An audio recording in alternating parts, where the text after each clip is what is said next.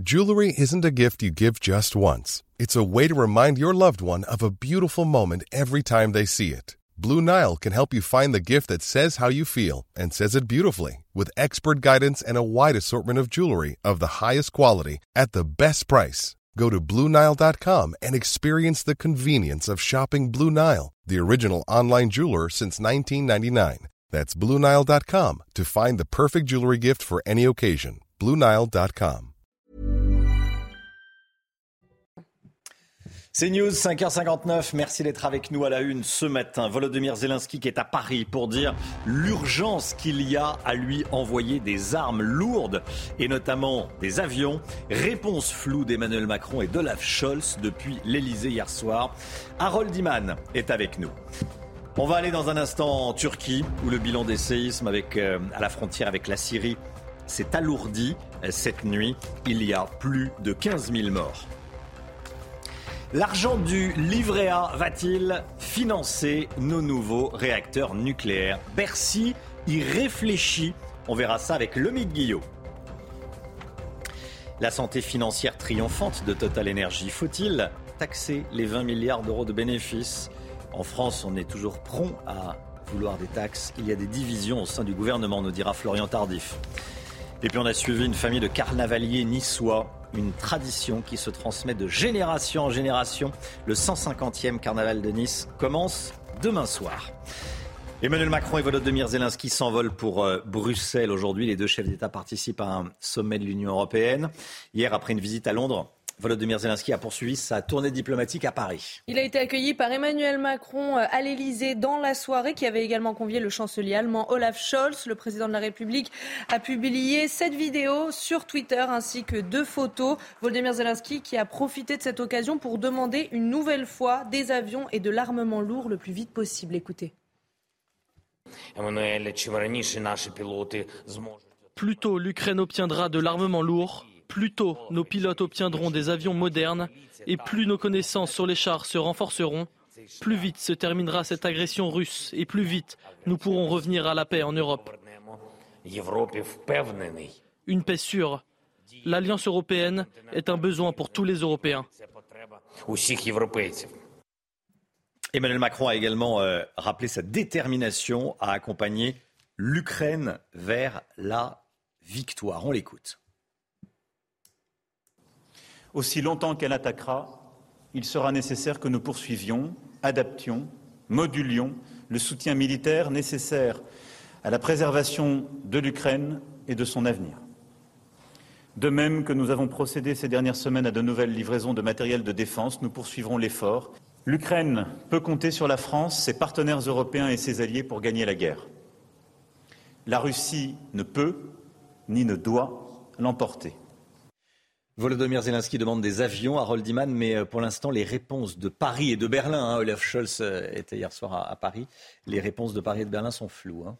C'est flou, mais on peut lire quelque chose dedans. Hmm. Car là, euh, le président euh, de la République a dit qu'il ne faut pas que la Russie gagne. C'est un changement de ton que euh, Volodymyr Zelensky a reconnu dans les colonnes de nos confrères du Figaro. Il a dit il a changé Emmanuel Macron par rapport à ses réticences du début du conflit où il ne voulait pas humilier la Russie. Donc Zelensky a besoin de d'avions de combat. C'est vraiment là qu'il met l'accent. On lui a à peine promis euh, quelques avions à Londres. Paris et Berlin se tiennent quoi sur la question, mais il faut quand même, comprendre que si on donne des chars, on va donner des avions derrière parce que ça ne peut pas fonctionner sans couverture aérienne. Donc s'attendre à une évolution sur ce dossier. Merci beaucoup Harold Iman. En Turquie, en Syrie, le bilan dépasse les 15 000 morts. Sur place, les secouristes continuent de chercher des rescapés sous les décombres, mais avec des températures particulièrement basses. L'espoir s'amenuise au fil des heures à Gaziantep. Il fait moins 5 degrés ce matin. Hein. Oui, puis regardez euh, cette image bouleversante à Antakya en Turquie. Des centaines de corps sont alignés sur le parking euh, de l'hôpital principal. Ils sont enroulés de simples couvertures et toute la journée, des Turcs tentent d'identifier un proche disparu. Au bout de 24 heures, si ces corps ne sont pas récupérés, ils finissent dans des fosses communes. On rejoint tout de suite notre correspondante en Turquie, Shona Batacharia. Shona, quelle est la situation sur place? Alors, euh, il y a énormément de monde sur les routes, il y a énormément de monde euh, dans les villes. dans leur voiture. Les gens dorment en général dans leur voiture parce qu'ils n'ont plus de, maison ou alors leur maison a été trop fortement endommagée. comme vous l'avez dit, il fait très, très froid. là où je suis à Osmaniye, dans le sud-ouest euh, de la Turquie. Euh, il fait euh, moins 1 ce matin, il y a du givre. c'est encore une nuit qui est passée avec des secours qui, étaient, qui sont toujours à pied d'œuvre pour essayer de, de trouver des, des survivants. nous avons été aussi au cimetière de cette ville. De 180 000 habitants. ce cimetière a dû ouvrir une nouvelle une nouvelle partie du cimetière pour accueillir tous ces morts parce que dans l'ancien cimetière, il y avait juste pas assez de place, euh, avec bien sûr le, lavage des corps rituels euh, qui est sacré dans euh, la religion musulmane, tous pour tous, pour les corps qui sont identifiés comme ceux qui ne sont pas identifiés. Alors, avec tout ce monde sur les routes, le, gouvernement turc estime que les secours n'arrivent pas assez vite. Il appelle les habitants, les particuliers, à rester en dehors des grandes villes pour permettre aux secours d'arriver, aux ambulances, euh, aux pelleteuses euh, et euh, aux, équipes avec leurs chiens. Mais malheureusement, c'est toujours aussi bloqué à l'intérieur. Et puis aussi, le gouvernement a, admis que la réponse est venue assez tardivement et trop tardivement pour les victimes de, ce séisme et qui, qui, ont, qui, sont très en colère contre le président Recep Tayyip Erdogan euh, et son parti. Euh, mais euh, en même temps, le, président a aussi fortement limité l'accès à Twitter en Turquie pour, je cite, éviter la, circulation de fausses informations. mais malheureusement, beaucoup des rescapés qui ont encore Internet et qui sont encore en vie envoient leur localisation sur ce média. donc en même temps, c'est très dangereux de ne plus avoir de leurs nouvelles sur Twitter. Merci beaucoup, Shona. Shona Batasaria, en direct de, de Turquie. On revient en France les bénéfices records de Total pourraient relancer le débat sur une taxe sur les profits des grosses entreprises. 20 milliards d'euros de bénéfices pour le, groupe euh, Total, Total Énergie, ça a été annoncé hier, 20 milliards au niveau mondial, hein, seulement 350 millions d'euros de bénéfices en France. Euh, malgré cela, c'est un débat, les taxes sur les profits des entreprises, qui divise la, majorité en interne, Florent Tardif. Oui, tout à fait. La question divise en interne, Romain, et cela depuis euh, plusieurs mois. Bruno Le Maire et Gérald Darmanin ne sont pas du tout sur la même ligne. Lors d'un bureau exécutif du parti, le second a été jusqu'à questionner, par exemple, le salaire des patrons des grandes entreprises. Autant dire que euh, cette proposition n'a pas été appréciée euh, par le premier, le ministre de l'économie. Reste qu'au sein du parti, on avoue qu'il faut aller euh, plus loin sur le partage de la valeur. C'est ce que m'expliquait récemment un cadre du parti. Une convention sur ce thème doit d'ailleurs être organisée dans les prochains jours au sein du parti. Réfléchir D'accord, me dit-on, mais taxer les grandes entreprises, c'est la ligne rouge. C'est pour cela qu'on parle de mettre en place un système de dividendes salariés, sauf que le signal envoyé à la population euh, n'est pas le même. D'un côté, vous avez une participation euh, liée à une solidarité au sein d'une entreprise et de l'autre, une solidarité au niveau euh, national. Et c'est justement cela qui divise en interne. Le signal envoyé à la population, les bénéfices records de Total vont alimenter, Romain, pour ne pas dire pimenter les débats en interne. Merci beaucoup Florian. Est-ce que vous êtes pour des peines de prison ferme et automatiques pour les agresseurs de policiers? C'est la question que vous a posée dans notre dernier sondage CSA pour CNews. Le résultat est sans appel. Vous êtes pour à 86%, contre à 13% et 1% ne se prononce pas. On descend à Nice. Le carnaval de Nice revient demain, le 150e, 150e édition du carnaval de Nice. C'est toujours un événement, 200 000 spectateurs attendus. C'est l'un des plus importants carnavals au monde, après celui de Rio et de Venise. Et les carnavaliers sont à pied d'œuvre pour finir les, derniers préparatifs. On a rencontré une famille de carnavaliers. C'est une tradition qui se transmet de père en fils. Somaïa Labadi. Non, mais je suis avec papa aujourd'hui. Aujourd'hui, je suis avec papa, moi. Pour eux, c'est avant tout une histoire de famille. Les Pauvignat sont l'une des quatre dynasties de carnavaliers de Nice. Moi, ça fait 71 ans que je le fais. J'avais 7 ans, j'ai aidé mon père et tout, et je continue toujours. J'ai la chance d'avoir mes, mes enfants et mes petits-enfants qui sont avec moi. Jean-Pierre, qui porte le même prénom que son grand-père, a lui aussi très vite attrapé le virus. J'ai commencé à, tout petit, j'ai commencé avec le papier. J'apprendrai toujours toute ma vie parce qu'on a, a, un savoir-faire, mon grand-père a un savoir-faire que, qu'on n'a pas nous encore. Lui aussi à la carnavaline dans la Testa, comme on dit à Nice. C'est le 150e anniversaire, hein, donc moi j'ai déjà participé. Euh, j'ai déjà participé au centième anniversaire. Mais quand on est tombé dans le carnaval, euh, voilà, on ne peut pas en sortir comme ça. Et pour ce 150e carnaval, on retrouve tout le faste d'avant Covid, plus de jauges ni de restrictions, et surtout place à la fête, comme ici en 2019. Voilà, 150e carnaval de Nice, les, préparatifs avec des, familles voilà, qui, de père en fils, euh, de grand-père en père en fils, qui, euh, qui préparent les, chars. Tiens, euh, une offre de poste originale. Un directeur d'EHPAD dans l'Hérault cherche un nouvel animateur pour son établissement. Dans son annonce, il n'a pas hésité à faire preuve d'humour. Hein ah oui, bah oui, si tu te sens prêt à affronter Rose, Christine et Marise, on va voir la photo, elles sont présentées donc de gauche à droite. Vous avez Rose, Christine et Marise. Eh bien, postule. Pascal Ségaud voit également de bonnes conditions de travail. Il propose des séances d'ostéopathie sur le temps de travail, un repas pris en charge par l'établissement, un cours de pilates les jeudis et du sport d'endurance le vendredi et même un cadeau pour l'anniversaire de l'heureux élu. On a tous envie de postuler à cette offre. Il termine avec Viens aider Thomas, ses bas de contention lui gratte. Voilà. c'est sympa. Bon, c'est amusant, c'est amusant. Au moins, euh, a priori, il y a une bonne ambiance. Oui. Et ça fait le buzz sur LinkedIn, évidemment. Et sur, LinkedIn Oui. Oui, bah oui, oui, oui, Allez, le sport avec l'OM qui s'est payé le PSG hier soir. Votre programme avec les déménageurs bretons, des déménagements d'exception. On dit chapeau les bretons. Information sur déménageurs-bretons.fr.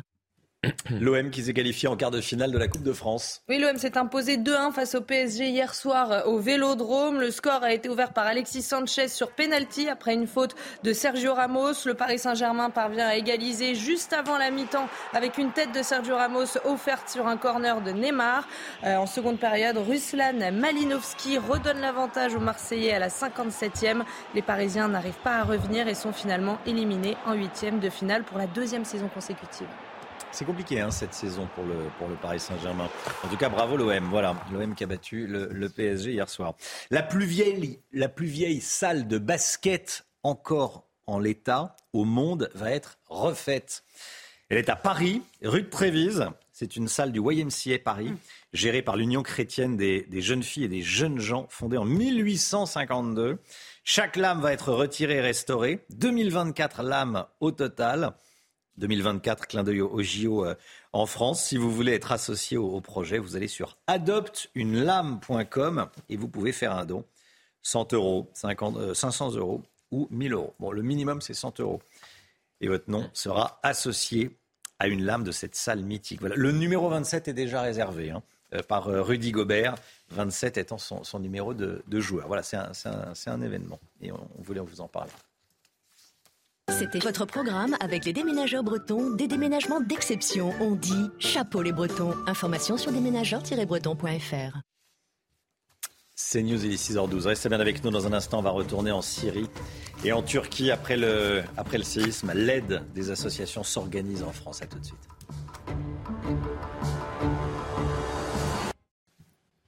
C'est News, il est 6h15. Restez bien avec nous. Dans un instant, on va vous parler du livret A l'argent de votre livret A pourrait servir à financer les centrales nucléaires. Ce sera avec le Guillot. Mais tout d'abord, le point info avec Chanel Housteau. Emmanuel Macron et Volodymyr Zelensky s'envolent pour Bruxelles aujourd'hui. Les deux chefs d'État participent à un sommet de l'Union européenne. Hier, après une visite à Londres, le président ukrainien a poursuivi sa tournée diplomatique à Paris. Il a été accueilli par Emmanuel Macron à l'Elysée, qui avait également convié le chancelier allemand Olaf Scholz. Volodymyr Zelensky qui a demandé une nouvelle fois des avions et de l'armement lourd le plus vite possible. Joe Biden a l'intention de se représenter l'année prochaine. Il l'a dit hier soir sur la chaîne PBS. En revanche, le président américain de 80 ans a précisé qu'il n'avait pas pris de décision définitive. Et face aux questions insistantes sur son âge, Joe Biden a répondu Le mieux à faire est de me regarder à l'œuvre. Et puis cette tragédie au Québec, un conducteur de bus a tué deux jeunes enfants de 4 ans hier près de Montréal. Il a volontairement percuté une garderie, blessant également six autres enfants. L'homme de 51 ans fait face à neuf chefs d'accusation, dont meurtre avec préméditation. Il restera détenu dans un hôpital psychiatrique jusqu'à son audience le 17 février prochain. 80 ans, hein, Joe Biden. Il n'exclut pas de se représenter euh, en 2024. Il hésite quand même, parce que, mais il n'y a personne pour prendre la relève de manière évidente au Parti démocrate. Oui, alors c'est ce qu'on dit quand on... c'est ce qu'on dit quand on veut rester en poste. Personne, j'ai envie d'arrêter, mais personne ne peut me remplacer. Bon, bon, écoutez, on verra. Hein. Sa vice-présidente n'a pas fait le poids, donc ça ne peut pas être elle. Alors, alors que le bilan ne cesse de s'aggraver en Turquie, en France, la solidarité s'organise, Chana. Hein. À Châteaubriand, près de Nantes, une association franco-turque collecte depuis lundi matin nourriture et vêtements chauds pour les envoyer aux sinistrés. Jean-Michel Decaze. L'appel de l'association franco-turque de Châteaubriand a été lancé dès mardi matin. En quelques heures, les dons ont afflué de tout le Grand Ouest de la France. Le désespoir euh, des gens là-bas, hein. j'espère que le, peu que j'ai apporté servira. Radiateur électrique, couverture polaire, parure de lit, lingette bébé. Une liste précise de matériel est établie. Avant tout, des vêtements chauds et des pâtes, du riz, des lentilles pour la nourriture. Il y a vraiment une température très très froide. Ben, il neige. On est obligé de compter parce que aux douanes, ils demandent il y a combien de pièces dans un carton de, disons, il y a 10 pantalons dans ça, il y a 11, 11 ensemble là. Ils veulent savoir tout ce qui se passe. Les dons doivent être neufs avec les étiquettes pour les vêtements afin de passer les douanes. Le premier camion partira ce week-end de la Loire-Atlantique. Il va être rendu là-bas jeudi. Il va aller directement euh, à Ankara une fois que le centre d'accueil va lui donner le feu vert pour qu'il soit dévié dans les villes où il y a où c'est nécessaire. L'association accueillera les dons toute la semaine. Une tonne 38 de matériel devrait partir dimanche. Voilà l'aide des associations qui, qui s'organisent, c'est important. Et la France insoumise transforme l'Assemblée nationale en camp de gitans. Ce ne sont pas mes mots, bien sûr, mais ceux du président de l'UDI, Hervé Marseille, dans une interview chez nos confrères de Radio J. Oui, le sénateur a eu ces paroles malheureuses pour qualifier le comportement des députés LFI pendant les débats sur la réforme des retraites. Écoutez. L'image que donne en particulier LFI est, absolument effrayante. Pourquoi? Je veux dire, euh, transformer euh, l'Assemblée nationale euh, en camp de gitans, et c'est pas les Saintes Maries de la Mer. Je veux dire, c'est quand on voit ces invectives permanentes, on peut plus échanger, on interrompt tout le monde. On voit Monsieur Boyard, qui est le nouveau héros des universités et de la jeunesse, qui conteste tout, qui conteste tout. Plus personne ne peut parler. Je veux dire, normalement, Parlement, ça veut dire c'est le lieu où on parle justement, où on échange. Alors, ça a choqué. L'Association nationale des gens du voyage euh, a annoncé son intention de porter plainte contre Hervé Marseille. Hervé Marseille qui a tenté de rectifier le tir sur Twitter, parce que c'est là, que ça se passe quand on veut s'excuser. L'instrumentalisation de mes propos par la France insoumise est nauséeuse. J'ai sûrement fait preuve d'imprudence, dit Hervé Marseille, et je n'ai voulu évidemment blesser personne. Je regrette cette situation, mais regardez ce qu'ils font de l'Assemblée nationale. Voilà. La colère des clients de Made.com. Ils sont nombreux à avoir commandé des meubles sur le site avant que la société ne fasse faillite. Problème, ils n'ont été livrés ni livrés ni remboursés. Hein. Et cerise sur les gâteaux, les hmm. meubles de Made.com ont été rachetés par l'enseigne de déstockage Nose qui les revend à prix cassé. C'est le début d'une longue bataille pour ses clients lésés. Valentine Leboeuf. La marque française Nose l'affiche fièrement sur son site. Elle va vendre le mobilier de la société britannique dans plusieurs de ses magasins. De quoi agacer un peu plus les clients de Maid, comme Coralie. Elle et son mari ont commandé des meubles pour leur appartement quelques semaines seulement avant la liquidation. Montant total 4300 euros. Ils craignent de voir les articles qu'ils n'ont jamais reçus, bradés par les magasins Nose. C'est possible que quelqu'un achète mon canapé euh, à 200 ou 300 euros alors que je l'ai payé 1600 euh, euros. Ça a été vraiment le, le coup de, de massue, quoi. L'enseigne française nose a-t-elle le droit de revendre les meubles de Maid Juridiquement, on ne peut pas reprocher quoi que ce soit à Nose qui euh, se rachète du stock d'une société qui est en liquidation. Euh, moi, mon réel problème, c'est de savoir euh, où sont les meubles de mes clients et éventuellement, si les meubles n'ont pas été construits ou montés, que mes clients soient remboursés cette avocate en charge d'une trentaine de dossiers compte déposer plainte si elle n'obtient pas le remboursement de ses clients. Voilà, ça, ça fait réagir. Il hein. faut dire, il y a de quoi être agacé. La dame, à euh, payer 4300 euros des meubles qu'elle retrouve super soldés sur un autre site. Bon, il non, y a de quoi agacer euh, et plus qu'agacer. Ah oui. 6h21, restez bien avec nous. Les futurs EPR voulus par le président de la République seront-ils financés par l'argent des livrets A? On en parle dans un instant. À tout de suite. C'est News, il est 6h24. Écoutez bien. L'État cherche environ 60 milliards d'euros. 60 milliards pour financer les futurs réacteurs nucléaires. Et Bercy a une nouvelle idée pour trouver cet argent. Oui, l'idée c'est de mettre à contribution l'épargne des Français en utilisant l'argent euh, qui est placé sur le livret A. Faut dire qu'il y a de quoi faire. hein. Le livret A, c'est, on le rappelle, le placement le plus populaire en France. Les Français possèdent 55 millions de livrets A. C'est énorme. Et surtout, l'encours de ces livrets A, c'est-à-dire l'argent qui est placé en totalité, représente 375 milliards d'euros à fin décembre. Or, le coût de construction pour les EPR, c'est à peu près 60 milliards, soit environ 10 milliards d'euros par, euh, par réacteur, largement finançable par l'argent euh, du livret A. Donc. Alors, pourquoi est-ce que ça serait plus intéressant d'utiliser l'argent des livrets A plutôt que de l'emprunter pour construire de nouvelles centrales nucléaires? Alors qu'on rassure les Français, il s'agit quand même de l'emprunter. On va leur rendre sur le livret A. C'est simplement l'empreinte au taux du livret A qui est de Ouais. 3%. Alors que si on va chercher l'argent sur les marchés, ça peut coûter beaucoup plus cher. EDF estime ainsi que, euh, ben, regardez, le coût euh, de production de l'électricité peut varier considérablement du simple au triple en fonction du coût d'emprunt pour financer la construction de ces réacteurs. Un emprunt à 3%,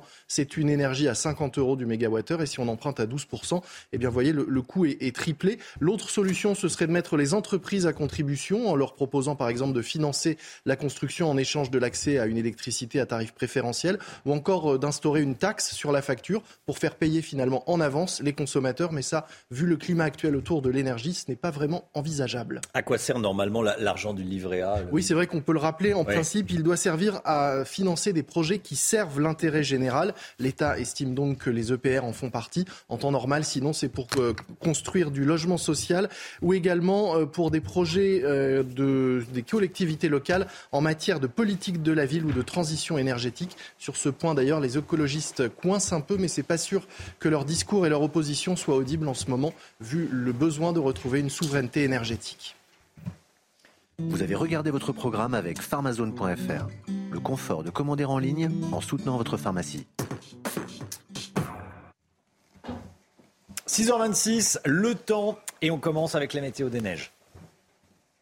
Et hop, France par brise. En cas de bris de glace, du coup, vous êtes à l'heure pour la météo avec France par brise et son intervention rapide. Les données relevées sur les massifs, il n'a pas neigé à Courchevel depuis le 19 janvier. 96 pistes sur 109 sont ouvertes. Le domaine vous propose 130 km d'activité nordique et le risque d'avalanche hors parcours sécurisé reste faible. La totalité des pistes praticables au contamine Montjoie, soit 48 en tout. Une neige fraîche qui date de lundi dernier. Quelques flocons, un vent extrêmement faible aux alentours des 1000 mètres d'altitude. Un indice de skiabilité de 10 sur 10. Enfin, une neige douce à Montchavin-la-Plagne, 80 cm de neige en bas du domaine, 1,80 m sur les pistes les plus hautes à 3250 mètres d'altitude. Et hop, France par brise. Malgré votre bris de glace, du coup, vous étiez à l'heure pour la météo avec France par brise et son intervention rapide. Le temps, Alexandra Blanc. La météo avec Groupe Verlaine. Installation photovoltaïque pour réduire vos factures d'électricité. Groupe Verlaine, connectons nos énergies.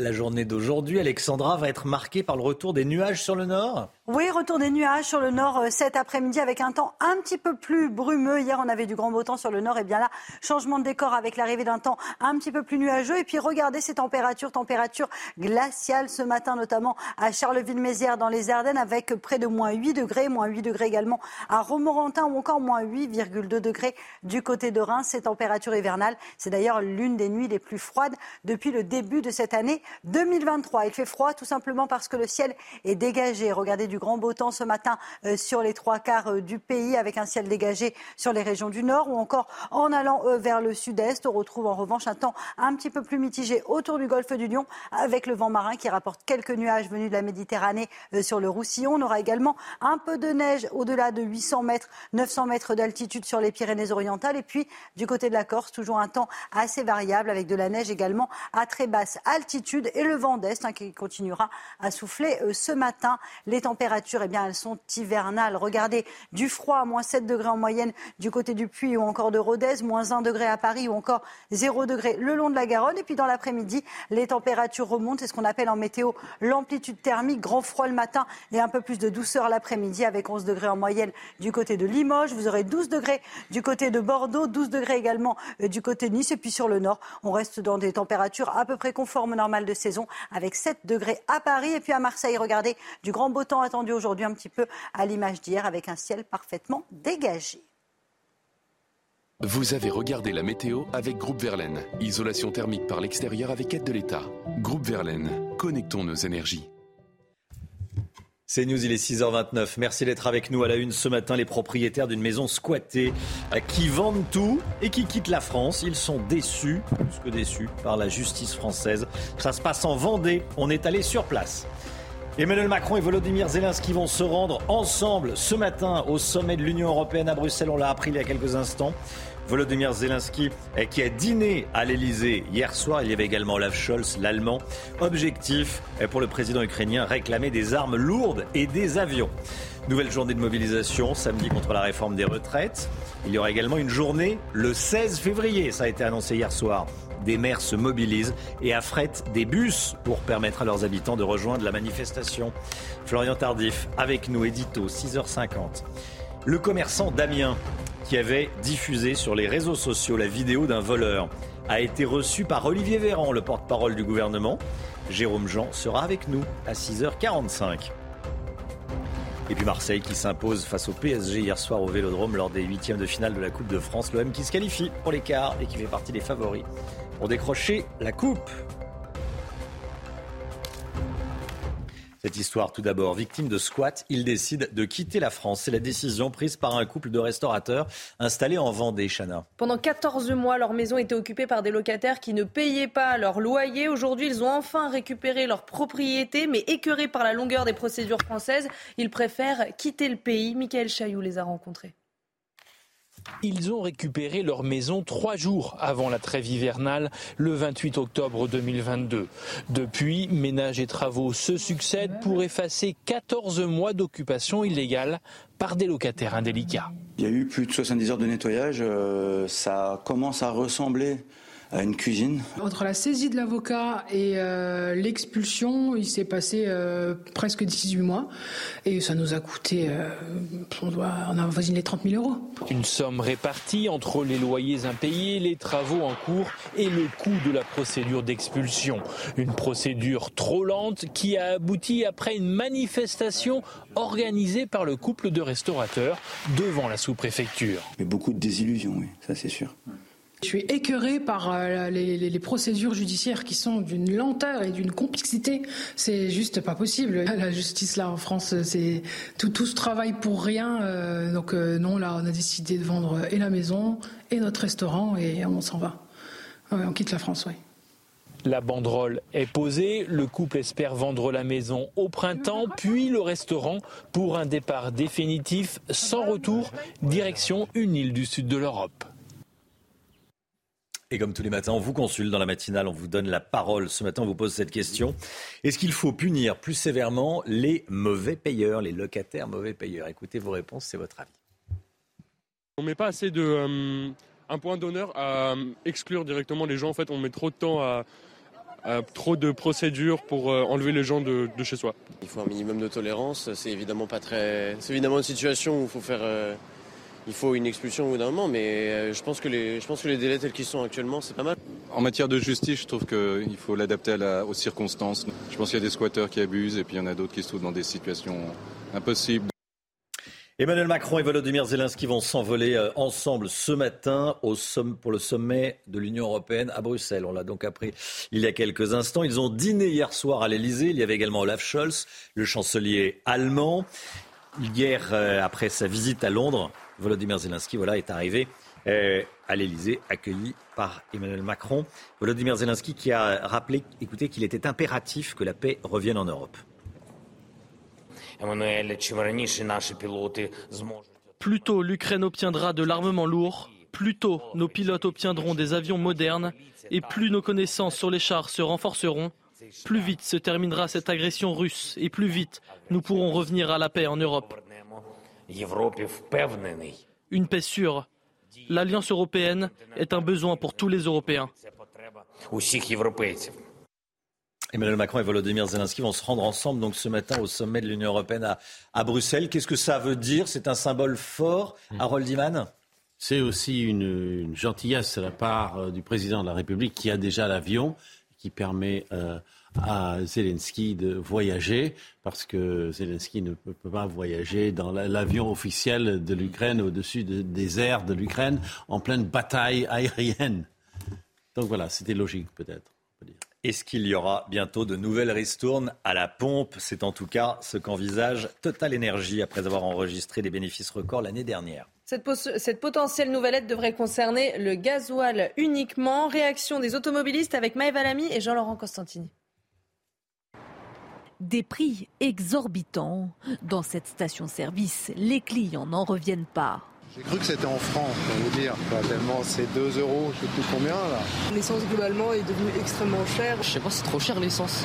D'autant plus que Total Energy vient d'annoncer un bénéfice net record en 2022, 19,5 milliards d'euros. La société précise que les bénéfices réalisés en France sont de 350 millions d'euros, mais qu'importe pour ces automobilistes, de nouvelles ristournes seraient les bienvenues. Ce serait plutôt intéressant, oui, tout à fait. Ouais. Autant partager avec tout le monde. Hein. Ça serait euh, quand même plutôt euh, correct de faire euh, une petite ristourne, 20 à 30 centimes. On repart sur, euh, sur 20 centimes au moins, ça serait bien. Le PDG de Total Energy se dit prêt à envisager de nouvelles remises à la pompe si le gazole repasse la barre des 2 euros dans un contexte de tension sur le pouvoir d'achat. Par rapport à l'inflation, il euh, y a des, des foyers qui en ont plus besoin que d'autres. C'est pas du tout notre cas, nous, en région parisienne. C'est très rare qu'on prenne une voiture.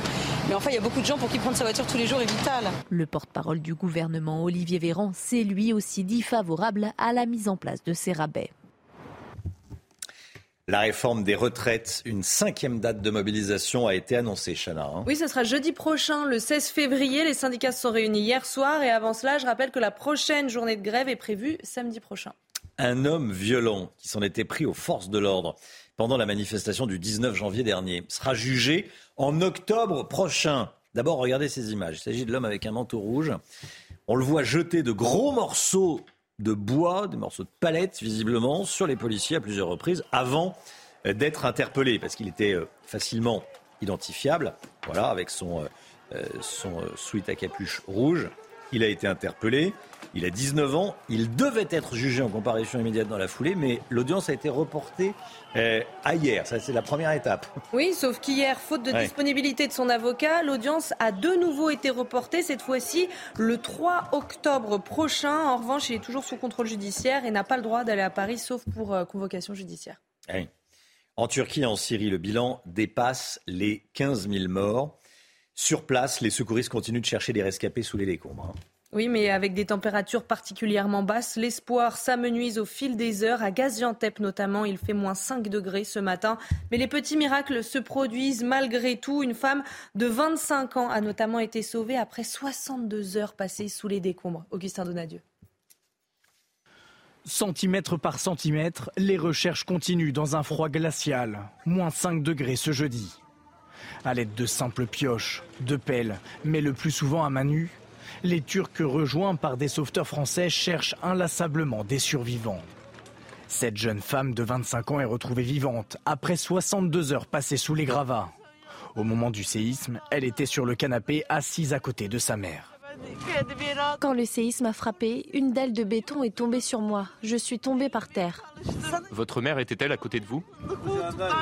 Oui, juste à côté de moi sur le canapé. J'ai essayé de la toucher plusieurs fois, mais je ne pouvais pas l'atteindre. La dalle était sur moi. Même si quelques sauvetages viennent réchauffer les cœurs et les esprits, les morts se comptent par milliers, plus de 15 000 selon le dernier bilan. Les corps sont rassemblés dans des gymnases ou sur des parkings. Si personne ne vient les récupérer dans les 24 heures, ils sont envoyés dans les fosses communes. Alors beaucoup viennent ouvrir les housses mortuaires, une par une, pour tenter de retrouver un membre de leur famille disparu. Voilà, retrouvé après 62 heures sous les décombres. À 7h15, on sera avec un, pompier. On, va, on verra comment euh, travaillent les, secouristes sur place, les, techniques pour retrouver déjà détecter des vies humaines sous, les, sous les décombres. Le sport avec l'euphorie des Marseillais tout de suite. Votre programme avec les déménageurs bretons, des déménagements d'exception. On dit chapeau les bretons. Information sur déménageurs-bretons.fr. Les sports avec l'euphorie des Marseillais qui s'imposent à domicile contre le PSG. Ça faisait 12 ans qu'ils attendaient ça. Oui, l'OM a éliminé Paris 2-1 en huitième de finale de la Coupe de France hier soir au Vélodrome. Une victoire décrochée sous les acclamations des 65 000 supporters. Un exploit pour les Marseillais, désormais euh, favoris. Ils peuvent rêver de soulever le trophée de la Coupe de France qu'ils espèrent depuis 1989. Voilà, et puis la journée d'hier a aussi été marquée par d'autres qualifications en quart de finale. Le FC Nantes s'est imposé contre Angers au tir au but. Oui, même chose pour Lyon qui est venu à bout de Lille après la séance de pénalty. À Reims, Toulouse se qualifie 3 euh, buts à 1. Et enfin, le petit poussé Vierzon s'arrête en huitième avec, euh, après sa défaite face à Grenoble 1-0. C'était votre programme avec les déménageurs bretons, des déménagements d'exception. On dit chapeau les bretons. Information sur déménageurs-bretons.fr. CNews, il est 7h20. Merci d'être avec nous. Restez bien sur CNews. Dans un instant, on sera en direct avec Jérôme Jean. Il est commerçant à Amiens. Vous savez, c'est ce commerçant qui avait diffusé des vidéos de voleurs dans son magasin de, vêtements. Il en a ras-le-bol. Il a créé une association, un collectif de commerçants. Ras-le-vol. Bon. Euh, il y a déjà 300 adhérents. 300 adhérents. Le gouvernement a dû se dire, oulala, euh, la colère monte. Et le porte-parole du gouvernement a voulu rencontrer Jérôme Jean hier. Jérôme Jean qui est déjà connecté avec nous. On verra ce qui, ce qui s'est dit. Restez bien sur CNews. À tout de suite.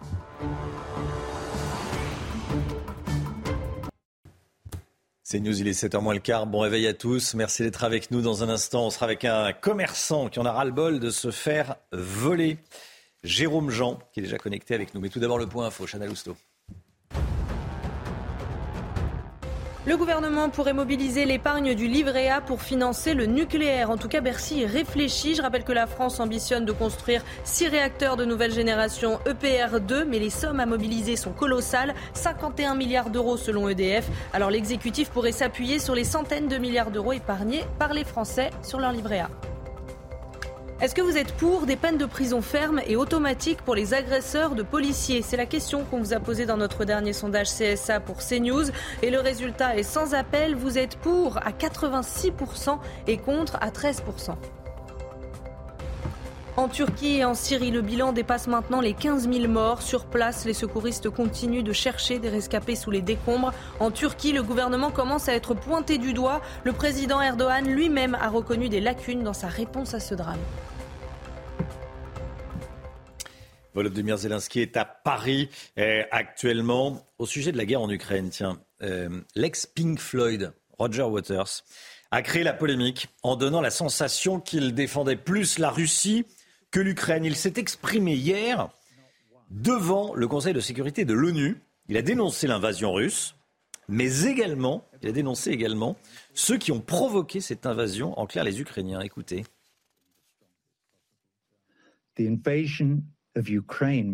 L'invasion de l'Ukraine par la Fédération de Russie était illégale. Je la condamne fermement. Mais il n'est pas vrai que l'invasion russe de l'Ukraine ait été non provoquée. Alors je condamne aussi les provocateurs dans les termes les plus forts. Voilà, réaction ironique de l'ambassadeur américain adjoint Richard Mills qui salue les qualités de Roger Waters en tant qu'artiste, mais moins, dit-il, en tant qu'expert sur le contrôle des armes et la sécurité en Europe. Harold Iman, vous voulez un petit, un petit commentaire? Oui, on se demande pourquoi hmm. un chanteur euh, aurait particulièrement euh, une, vision profonde de cette guerre et pourquoi tous les diplomates du monde doivent s'asseoir gentiment et l'écouter. On est en direct avec Jérôme Jean. On change de sujet.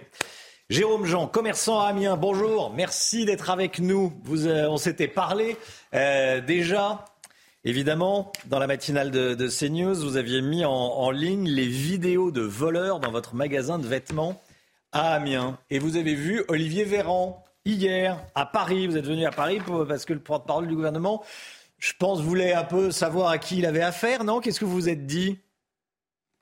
Oui, je crois que vous avez bien résumé il y a un instant. Euh, le constat qu'on peut faire aujourd'hui euh, dans les commerces en France, comme vous l'avez dit, c'est qu'on a ras-le-bol des vols. C'est un sujet dont on parle très peu parce qu'il y a des informations bien plus importantes, hein, on en a conscience euh, aujourd'hui dans l'actualité. Il suffit de vous regarder ce matin pour, pour le constater. Mais les vols, c'est un vrai fléau en France.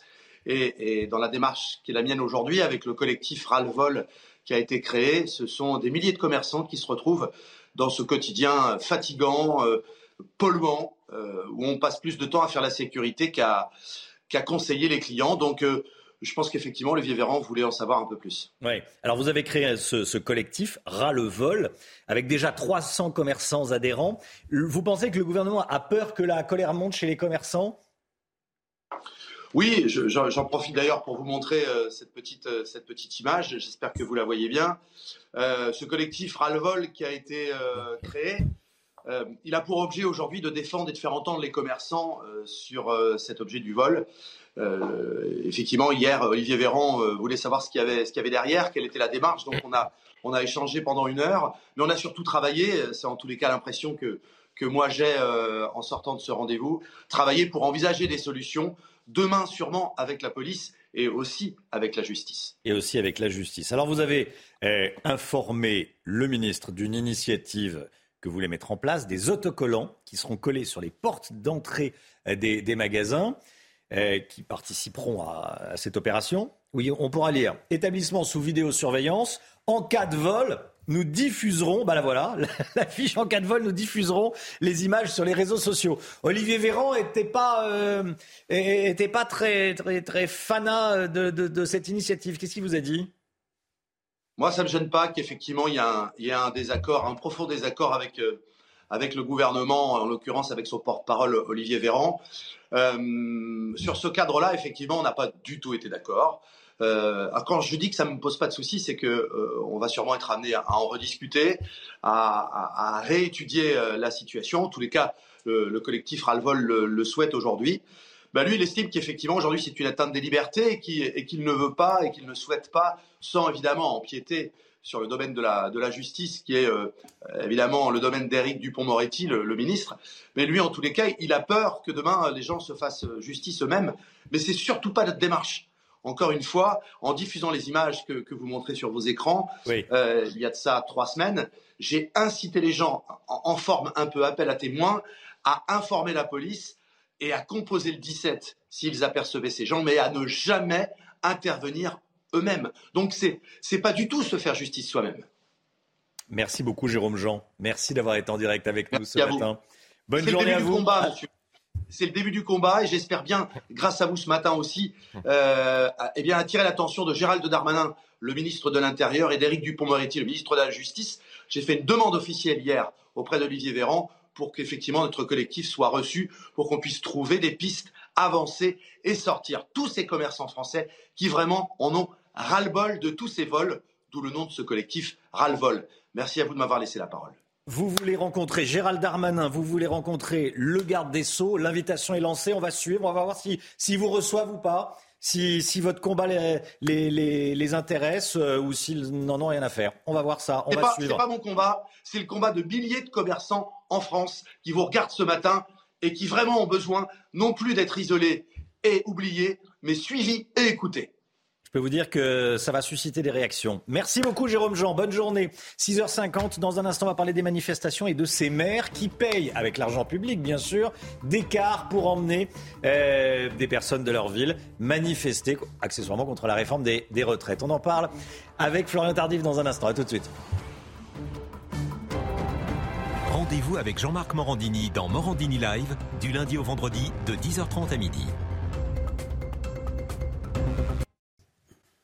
La politique avec vous, Florian Tardif, alors qu'une nouvelle journée de mobilisation aura lieu ce samedi contre la réforme des retraites et puis surtout le 16, on l'a appris hier soir, des maires de gauche participent activement au soutien du mouvement. Plusieurs maires ont décidé d'affréter des bus pour permettre à leurs habitants de rejoindre la manifestation. Tout ça aux frais du contribuable. Et oui, Romain, welcome to the Manif Tour Operator. Bienvenue au voyage organisé pour participer aux manifestations contre la réforme des retraites. En effet, euh, plusieurs mairies franciliennes ont affrété euh, des bus mardi dernier pour permettre à leurs habitants euh, de participer à la mobilisation parisienne. C'est le cas de la mairie de Villejuif, de Noisy-le-Sec ou encore de Pantin.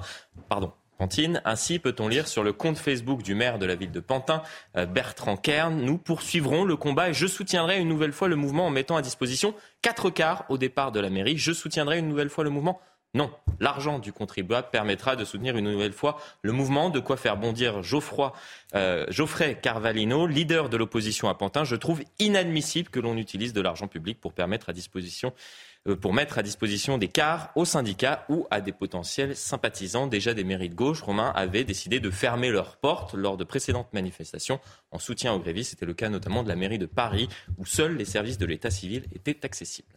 Ces élus ont-ils le droit d'utiliser de l'argent public euh, pour ça? Financer des cars pour euh, transporter des manifestants C'est toute la question, euh, Romain. Si au sein de la mairie de, Pantin, on évacue le sujet en expliquant que ces bus sont mis à la disposition euh, des habitants, au regard de la loi, cette initiative pourrait se révéler interdite. Jean-Paul Marcus, professeur de droit public et directeur du collectif de juristes Les Surligneurs, estime ainsi on ne peut pas utiliser les moyens d'un service public pour favoriser un mouvement de nature politique. Il cite le cas de la mairie de Paris, qui en plus de fermer au public l'édifice, déploie maintenant à chaque manifestation euh, des banderoles sur l'édifice du bâtiment en soutien au mouvement. Dans ce cas précis, ce sont bien des moyens de la ville de Paris qui ont été mis au service des idées politiques du maire. C'est exactement la même chose euh, pour les autres mairies que j'ai citées précédemment. Ce sont les moyens de la mairie, l'argent du contribuable, donc, qui sont mis au, au service des idées euh, politique du maire en 1987. Le Conseil d'État avait d'ailleurs décidé d'annuler une décision du Conseil municipal de Champigny-sur-Marne qui avait décidé de créer tout bonnement en faveur du personnel communal en grève un fonds de solidarité euh, doté à l'époque de 50 000 francs. Le juge avait considéré euh, qu'il ne lui appartenait pas, qu'il n'appartenait pas à la mairie d'intervenir dans un conflit collectif du travail en apportant soutien financier à l'une, un soutien financier à l'une des parties en litige. Dans les cas présents, les soutiens ne sont pas directement financiers romains, reste qu'ils portent atteinte à la neutralité euh, du service public. Ces initiatives pourraient donc, en cas de recours, pour excès de pouvoir, par exemple, par un administré, être interdites par des juges. Stanislas Guérini, 8h15, invité de Laurence Ferrari. Merci Florian Tardif, ça va faire réagir. 8h15, hein. soyez là. Euh, Stanislas Guérini, interrogé par Laurence Ferrari. La musique, comme tous les matins, ce matin vous fait découvrir En attendant de Jennifer. Dans ce titre, la chanteuse adresse une belle déclaration d'amour à ses enfants. Regardez. Que c'est la tradition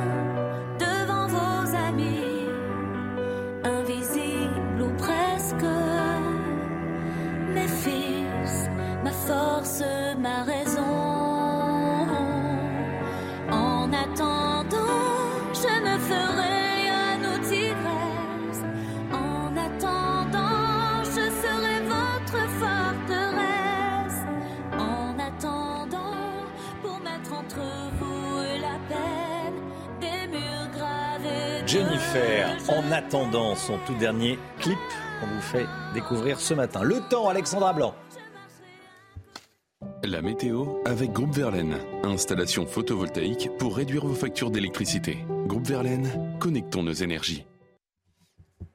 La météo avec vous, Alexandra. Il fait froid ce matin dans le nord et l'est du pays, notamment. Hein. Oui, des températures glaciales, mais du beau temps. Les conditions météo restent plutôt agréables une nouvelle fois aujourd'hui, avec au programme un temps sec et ensoleillé quasiment partout. Ce matin, on a seulement quelques petits nuages sur le Roussillon, un petit peu de neige également, de la neige du côté de la Corse et un vent d'est qui continue donc à souffler. Quelques bandes brouillard également au pied des Pyrénées ou encore en remontant vers la Normandie. Brouillard parfois localement givrant. Température hivernale ce matin moins 6, moins 7, moins 8 degrés actuellement en Champagne. Il fait froid également le long de la Garonne avec 0 degré. Puis dans l'après-midi, les températures restent plutôt douces dans le sud. On retrouve des niveaux conformes au normal de saison, 12 à Bordeaux, 12 degrés également du côté de Nice. Vous aurez en moyenne 6 degrés en Bourgogne et 11 degrés euh, pour la pointe bretonne.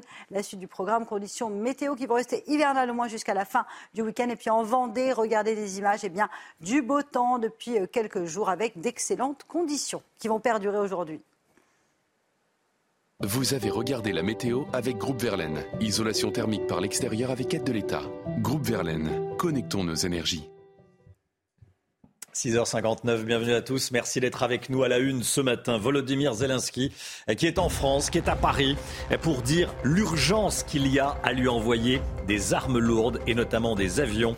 Réponse floue d'Emmanuel Macron depuis l'Elysée. Harold Iman est avec nous. Vous allez entendre également Volodymyr Zelensky et le président de la République. On va aller dans un instant, bien sûr, en Turquie, où le bilan des séismes à la frontière avec la Syrie s'est alourdi cette nuit. Il y a plus de 15 000 morts. Dans un instant, on sera euh, avec le lieutenant Marc Courtois de la Fédération des sapeurs-pompiers de France. On va parler du prix des carburants. Total Energy n'exclut pas une aide en faveur des automobilistes en cas de flambée des prix à la pompe. Pierre Chasseret, avec nous. Est-ce que vous achetez souvent sur Internet? Je vous pose la question parce que en France, un Français passe en moyenne une commande en ligne par semaine. C'est beaucoup plus pour certains. On va voir les derniers chiffres du e-commerce avec Lomique Guillot. À tout de suite. Emmanuel Macron et Volodymyr Zelensky vont s'envoler ensemble pour Bruxelles ce matin. Ils vont participer aujourd'hui à un sommet de l'Union européenne. Hier, après une visite à Londres, Volodymyr Zelensky a poursuivi sa tournée diplomatique européenne en allant à Paris, à l'Elysée. Il a, été accueilli, il a été accueilli par Emmanuel Macron dans la soirée, qui avait également convié le chancelier allemand Olaf Scholz. Le président de la République a publié euh, plusieurs photos sur son compte Twitter. Volodymyr Zelensky qui a profité de cette occasion pour demander une nouvelle fois des avions et de l'armement lourd le plus vite possible. Écoutez. Plus tôt l'Ukraine obtiendra de l'armement lourd, plus tôt nos pilotes obtiendront des avions modernes et plus nos connaissances sur les chars se renforceront, plus vite se terminera cette agression russe et plus vite nous pourrons revenir à la paix en Europe. Une paix sûre. L'Alliance européenne est un besoin pour tous les Européens. Et puis Emmanuel Macron a également euh, rappelé sa détermination à accompagner l'Ukraine vers la victoire. Écoutez. Aussi longtemps qu'elle attaquera, il sera nécessaire que nous poursuivions adaptions, modulions le soutien militaire nécessaire à la préservation de l'Ukraine et de son avenir. De même que nous avons procédé ces dernières semaines à de nouvelles livraisons de matériel de défense, nous poursuivrons l'effort. L'Ukraine peut compter sur la France, ses partenaires européens et ses alliés pour gagner la guerre. La Russie ne peut ni ne doit l'emporter. Volodymyr Zelensky qui demande des avions. Harold Iman, euh, pour l'instant, les réponses de Paris et de Berlin, d'ailleurs, Olaf Scholz était à l'Elysée euh, hier soir, restent floues. Hein. Absolument, même à Washington et Londres, on est flou, car euh, donner des avions, ça passe pour la énième escalade vis-à-vis de la guerre. Mais comme Emmanuel Macron a dit qu'il fallait que l'Ukraine vainque, euh, euh, l'argumentation n'est plus si claire. Et Zelensky lui-même l'a dit euh, dans les colonnes du Figaro, dans une longue interview, que l'attitude d'Emmanuel Macron avait changé depuis le début de la guerre. Rajoutons une seule chose aussi, c'est qu'on euh, ne va pas utiliser des chars lourds de combat comme les Panthers euh, et les Challenger et un jour les Abrams sans avoir de couverture aérienne. Donc c'est logique qu'on demande ce genre d'armes. Merci beaucoup. Harold Iman, en Turquie, en Syrie, le, le bilan s'est alourdi cette nuit. Plus de 15 000 morts désormais. Sur place, les secouristes continuent de chercher des rescapés sous les décombres.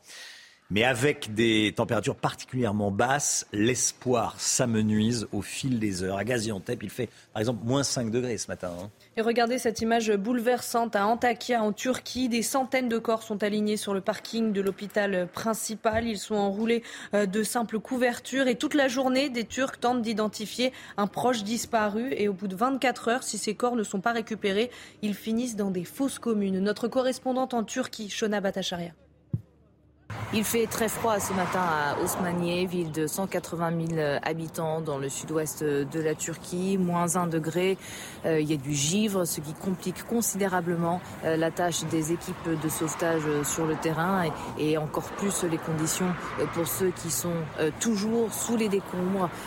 plus de 4 jours maintenant après ce double séisme qui a frappé la région, la, pire catastrophe naturelle depuis 1939.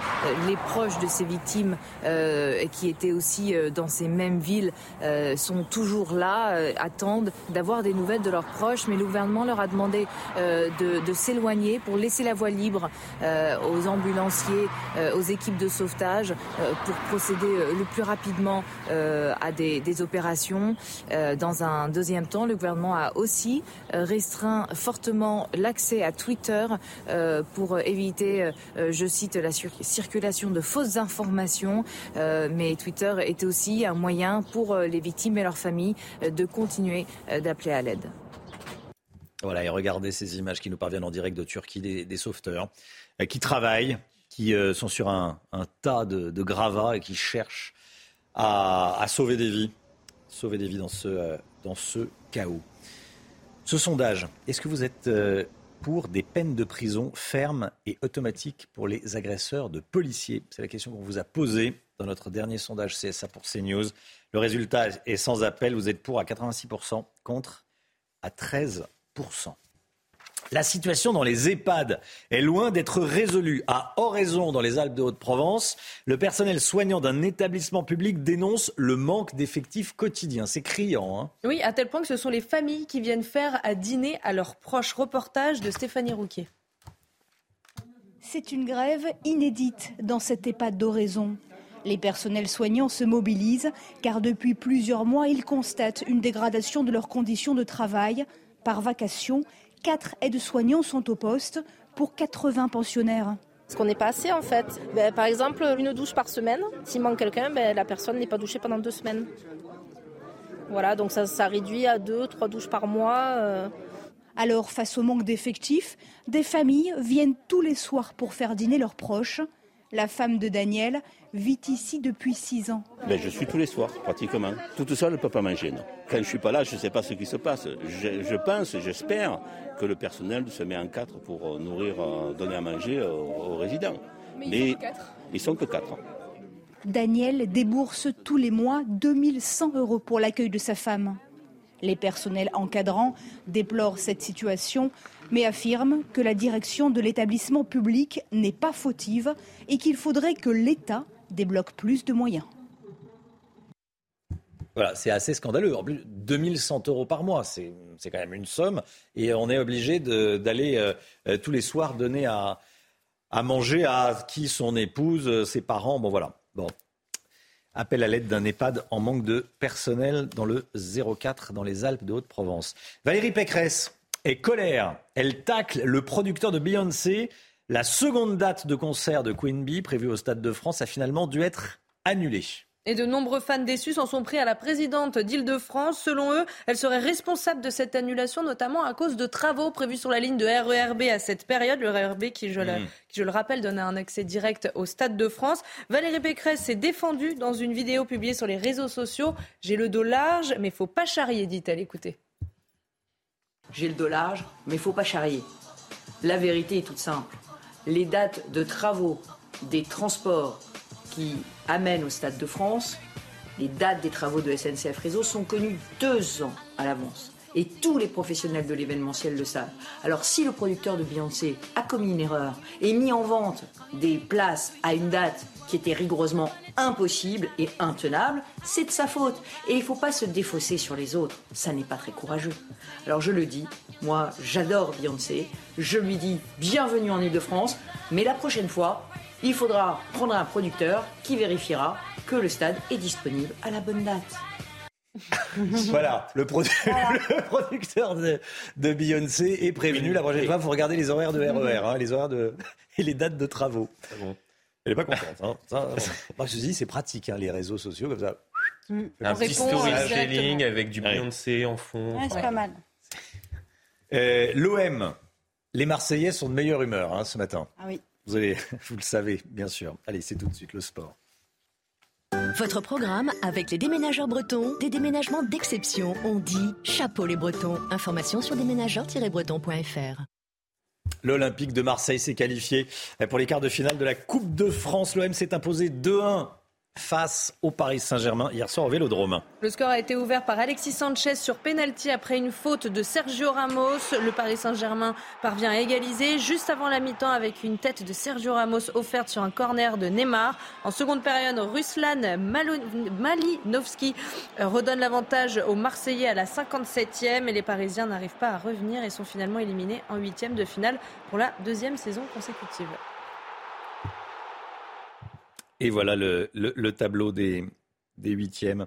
La plus vieille salle de basket encore en l'état au monde va être refaite. Elle est en France, elle est à Paris, elle est rue de Trévise, c'est le 14 Trévise, c'est une salle du YMCA Paris gérée par l'Union chrétienne des jeunes filles et des jeunes gens fondée en 1852. Chaque lame que vous voyez au sol va être retirée et restaurée. 2024 lames au total 2024, clin d'œil au, JO euh, en France. Si vous voulez être associé au, projet, vous allez sur adoptunelame.com et vous pouvez faire un don de 100 euros, de 500 euros, de 1000 euros. Et votre nom sera associé à une lame de cette salle mythique. Le numéro 27 est déjà réservé par Rudy Gobert, 27 étant son numéro de joueur. Voilà, c'est la plus vieille salle de basket encore en l'état au monde et elle va être rénovée. C'était votre programme avec les déménageurs bretons, des déménagements d'exception. On dit chapeau les bretons. Information sur déménageurs-bretons.fr.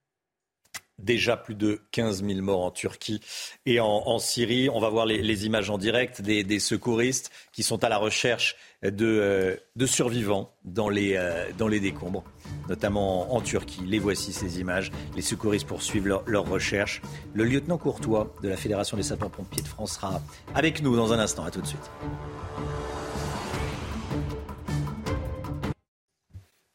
C'est News, il est 7h15. Merci d'être avec nous. Les secouristes travaillent d'arrache-pied, des secouristes de tous les pays pour tenter de retrouver des, euh, des, sinistrés vivants sous les décombres. Ce sont des images en direct hein, qu'on vous diffuse. Le bilan vient de s'alourdir à l'instant. 15 800 morts des deux côtés de la frontière. Hein. Turquie euh, comme Syrie. Et on est euh, en direct avec le lieutenant Marc Courtois de la Fédération des sapeurs-pompiers de France. Bonjour, merci d'être avec nous ce matin. On a besoin de votre, de votre expertise. Déjà, quelles sont les, nouvelles qui vous euh, reviennent de, Turquie et de Syrie, de, vos collègues? Alors, les nouvelles, je dirais, sont, ils ont des situations très difficiles parce qu'ils travaillent dans des conditions météorologiques avec des nuits à moins 6, un vent fort. La journée, euh, ils sont toujours sur des températures négatives.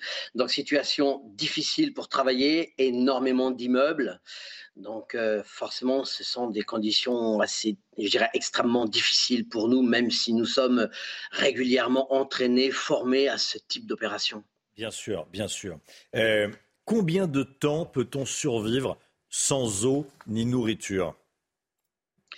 Alors, il n'y a pas exactement de temps. On ne peut pas parler de temps. On va parler plutôt de l'état de la victime, parce que de la personne à rechercher. Parce qu'il faut bien comprendre qu'une personne qui est juste emmurée, mais qui n'est pas blessée, euh, pourra survivre plus longtemps euh, qu'une personne qui va être euh, blessée, qui peut être coincé, qui peut avoir une hémorragie. Donc ça, nous avons déjà l'état de santé. Ensuite, nous avons bien sûr, comme je disais précédemment, le, froid, qui est vraiment un paramètre euh, négatif à prendre en compte. Donc vous voyez, il y a énormément de paramètres. C'est pour ça qu'on ne peut pas donner de temps exact. Est-ce que la technique progresse pour détecter des, vies humaines sous les décombres? Euh, Il y a les chiens, évidemment, il y a aussi des radars oui, alors, tout d'abord, on va engager essentiellement des chiens au départ. Au départ, on va engager des chiens, on va faire confirmer la recherche par un deuxième chien si on a une présence, on a une localisation. Après, nous avons aussi les appareils d'écoute. Euh, type de vibraphone qui peuvent nous servir aussi. Nous avons des caméras, des toutes petites caméras maintenant avec une tête orientable qui nous permet de rentrer dans des tout petits trous, qui nous permet d'aller au contact de la victime, de pouvoir voir à peu près comment se trouve la victime. Et nous avons maintenant aussi euh, des radars dans la formation euh, militaire de l'unité de la sécurité civile en possède un qui permet de faire une vue jusqu'à 12 mètres de profondeur. Jusqu'à 12 mètres de profondeur. euh, lieutenant Marc, Marc Courtois, Fédération des sapeurs-pompiers de France. Je me demandais, en pensant à cette interview, cette rencontre, est-ce qu'il y a des plans de secours suite à séisme en France? Est-ce que c'est prévu pour la France également? Alors, je dirais prévu au niveau formation. Euh, nous avons des unités qui sont euh, dédiées, vous avez vu, dédiées à ce type d'intervention. Nous avons été accrédités, certifiés par l'ONU. Donc nous connaissons, nous déjà, des entraînements euh, très méticuleux, très durs, le plus proche de la réalité pour faire face à ce type d'intervention. Merci beaucoup, lieutenant Courtois de la Fédération des sapeurs-pompiers de France. Euh, merci beaucoup et, voilà, et bon courage à tous vos collègues, bien sûr. Bonne journée à vous, à, bientôt. Il est 7h18. Le, le point info, Chana Lousteau. Emmanuel Macron et Volodymyr Zelensky vont s'envoler ensemble pour Bruxelles ce matin. Les deux chefs d'État participent aujourd'hui à un sommet de l'Union européenne. Hier, après une visite à Londres, le président ukrainien a poursuivi sa tournée diplomatique européenne à Paris. Il a été accueilli par Emmanuel Macron à l'Elysée, qui avait également convié le chancelier allemand Olaf Scholz. Volodymyr Zelensky qui a demandé une nouvelle fois des avions et de l'armement lourd le plus vite possible.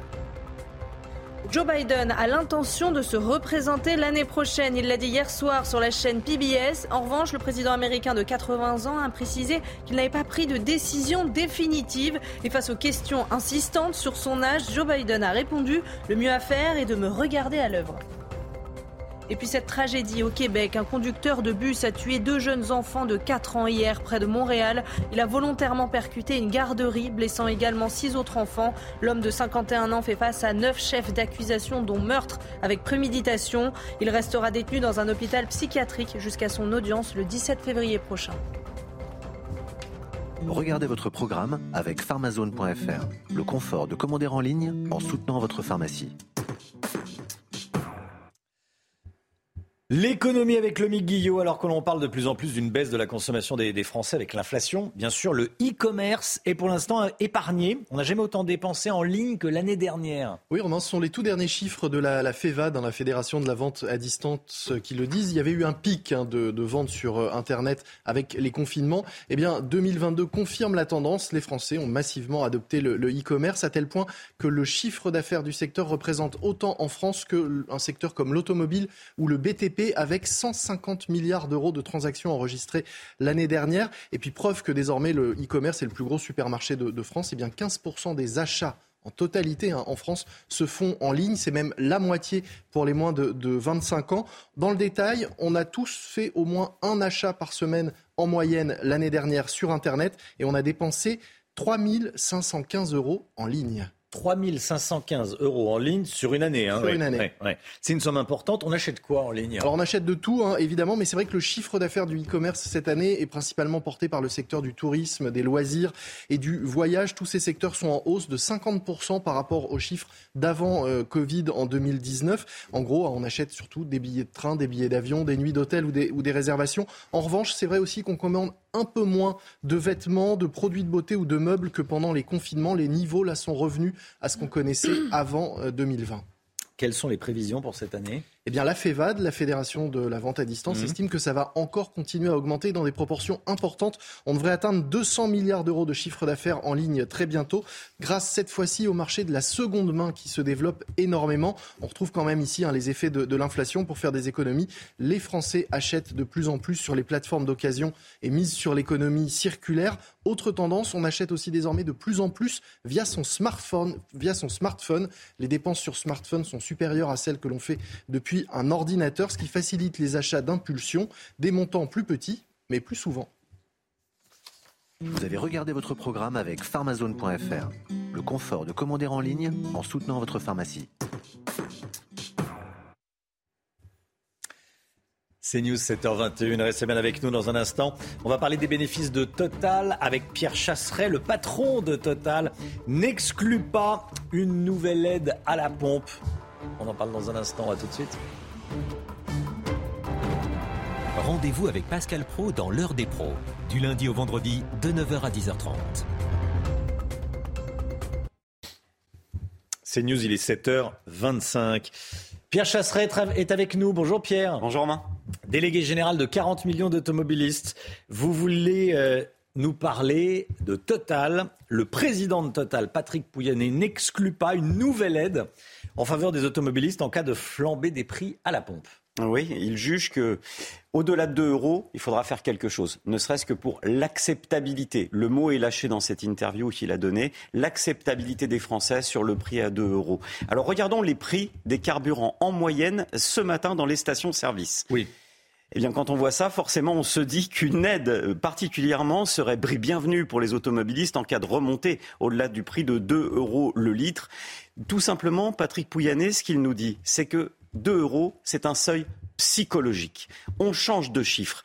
Et à moins que l'État ne décide à nouveau d'augmenter les taxes, en tout cas, lui assumera sa part de responsabilité pour ses clients, les automobilistes. Franchement, quand on entend ça, on boit du petit lait. Comment a évolué la fiscalité sur les carburants? Alors il faut regarder très précisément parce que la fiscalité, elle a fortement augmenté en France. Déjà, e-, essayons de voir quelle est la proportion de taxes dans le litre de carburant. Lorsque le prix est à 2 euros le litre, on a environ 1 euro de taxes. Lorsque le prix du litre carburant est à 1,50 euro, on n'a plus que 90 centimes de taxes. La différence, elle se fait sur la TVA. La TVA est un pourcentage du prix global. Plus le prix des carburants est cher, plus forcément eh bien, les taxes euh, sont élevées pour l'État. Mais la TICPE, ça bouge pas, c'est fixe. C'est fixe. Une aide de Total obligerait-elle le gouvernement à réagir lui aussi? Eh oui, fondamentalement, fondamentalement, le message de Patrick Pouyanné, il est extrêmement fort. Lorsqu'il parle de cette acceptabilité à 2 euros et qu'il parle de l'augmentation des taxes par le, par, euh, par le, gouvernement, il pointe du doigt la responsabilité de l'État. Il va falloir arrêter avec les chèques, les ristournes. Il va falloir arrêter de jeter euh, l'argent par le, euh, par le toit ouvrant. La France, aujourd'hui, oscille entre la troisième et la cinquième place, Romain, de la fiscalité sur les carburants en Europe. Et ça, ce n'est pas tout à fait acceptable. J'ai regardé nos pays frontaliers. Je vous laisse observer la différence de prix entre la France ce matin, l'Allemagne, qui est quasiment euh, entre 10 et 15 centimes, voire même un petit peu au-dessus. Regardez l'Espagne, qui a fait un effort sur la fiscalité des carburants, qui réussit à faire un effort de près de 30 centimes sur l'essence. Tous ces pays frontaliers aujourd'hui ont abaissé leur fiscalité, la France ne peut plus tenir. On n'est plus concurrentiel à la frontière et on asphyxie les Français à la pompe. Merci beaucoup Pierre Chasseret. Restez bien avec nous. Dès le début du journal de 7h30, on vous racontera l'histoire de ce couple qui a eu sa maison squattée, qui en a marre, qui quitte la France, qui vend tout, qui quitte la France. Ça sera dès le début du journal de, de 7h30. Tout d'abord le temps et on commence avec la météo des neiges. Et hop, France par brise. Malgré votre bris de glace, du coup, vous étiez à l'heure pour votre programme avec France par brise et son prêt de véhicule. La météo des neiges, normalement. Alors, est-ce qu'il y a une météo des neiges ou pas? Et hop, France par brise. En cas de bris de glace, du coup, vous êtes à l'heure pour la météo avec France par brise et son intervention rapide. Les données relevées sur les massifs, il n'a pas neigé à Courchevel depuis le 19 janvier. 96 pistes sur 109 sont ouvertes. Le domaine vous propose 130 km d'activité nordique et le risque d'avalanche hors parcours sécurisé reste faible. La totalité des pistes praticables au contamine Montjoie, soit 48 en tout, une neige fraîche qui date de lundi dernier, quelques flocons, un vent extrêmement faible aux alentours des 1000 mètres d'altitude, un indice de skiabilité de 10 sur 10. Enfin, une neige douce à Montchavin-la-Plagne, 80 cm de neige en bas du domaine, 1,80 m sur les pistes les plus hautes, à 3250 mètres d'altitude. Et hop, France par brise. Malgré votre bris de glace, du coup, vous étiez à l'heure pour la météo avec France par brise et son intervention rapide. Alexandra Blanc, il va faire froid aujourd'hui. La météo avec Groupe Verlaine. Installation photovoltaïque pour réduire vos factures d'électricité. Groupe Verlaine, connectons nos énergies. Oui, un Romain, il Ah. va faire froid, froid, très froid ce matin avec des températures vraiment parfois glaciales, conséquence du beau temps. Et oui, à la faveur d'un ciel dégagé, les températures ont tendance à baisser. Ce matin, il fait beau sur 99% du territoire. On retrouve en revanche un temps un peu plus nuageux autour du golfe du Lion, sur le Roussillon, avec quelques entrées maritimes venues de la mer Méditerranée. Puis un temps assez variable du côté de la Corse, avec localement un petit peu de neige à basse altitude, mais partout ailleurs du soleil, quelques bandes de brouillard sur la Normandie, mais sans grandes conséquences. Cet après-midi, en revanche, on va avoir un temps assez nuageux sur les régions du nord avec le retour d'un temps assez brumeux. Les températures hivernales ce matin, moins 7 degrés pour le Puy, moins 7 degrés également à Rodez, moins 4 degrés du côté de Clermont-Ferrand. Et puis dans l'après-midi, les températures remontent légèrement avec 7 degrés à Paris. Vous aurez 12 degrés en moyenne pour Bordeaux ou encore du côté de Nice, en moyenne 8 degrés à Lyon et 11 degrés pour la pointe bretonne. Les températures qui devraient remonter la semaine prochaine. Et puis du côté de la Côte d'Or, le beau temps était bel et bien au rendez-vous hier. Ciel parfaitement dégagé. Aujourd'hui, on devrait avoir un temps un peu plus nuageux. Vous avez regardé la météo avec Groupe Verlaine. Isolation thermique par l'extérieur avec aide de l'État. Groupe Verlaine, connectons nos énergies. C'est News, il est 7h30, bienvenue à tous. Merci d'être avec nous à la une ce matin. Les propriétaires d'une maison squattée vendent tout et quittent la France. Ils sont déçus par la justice française. Ça se passe en Vendée. On est allé sur place. Volodymyr Zelensky va décoller ce matin pour Bruxelles après son dîner hier soir à Paris.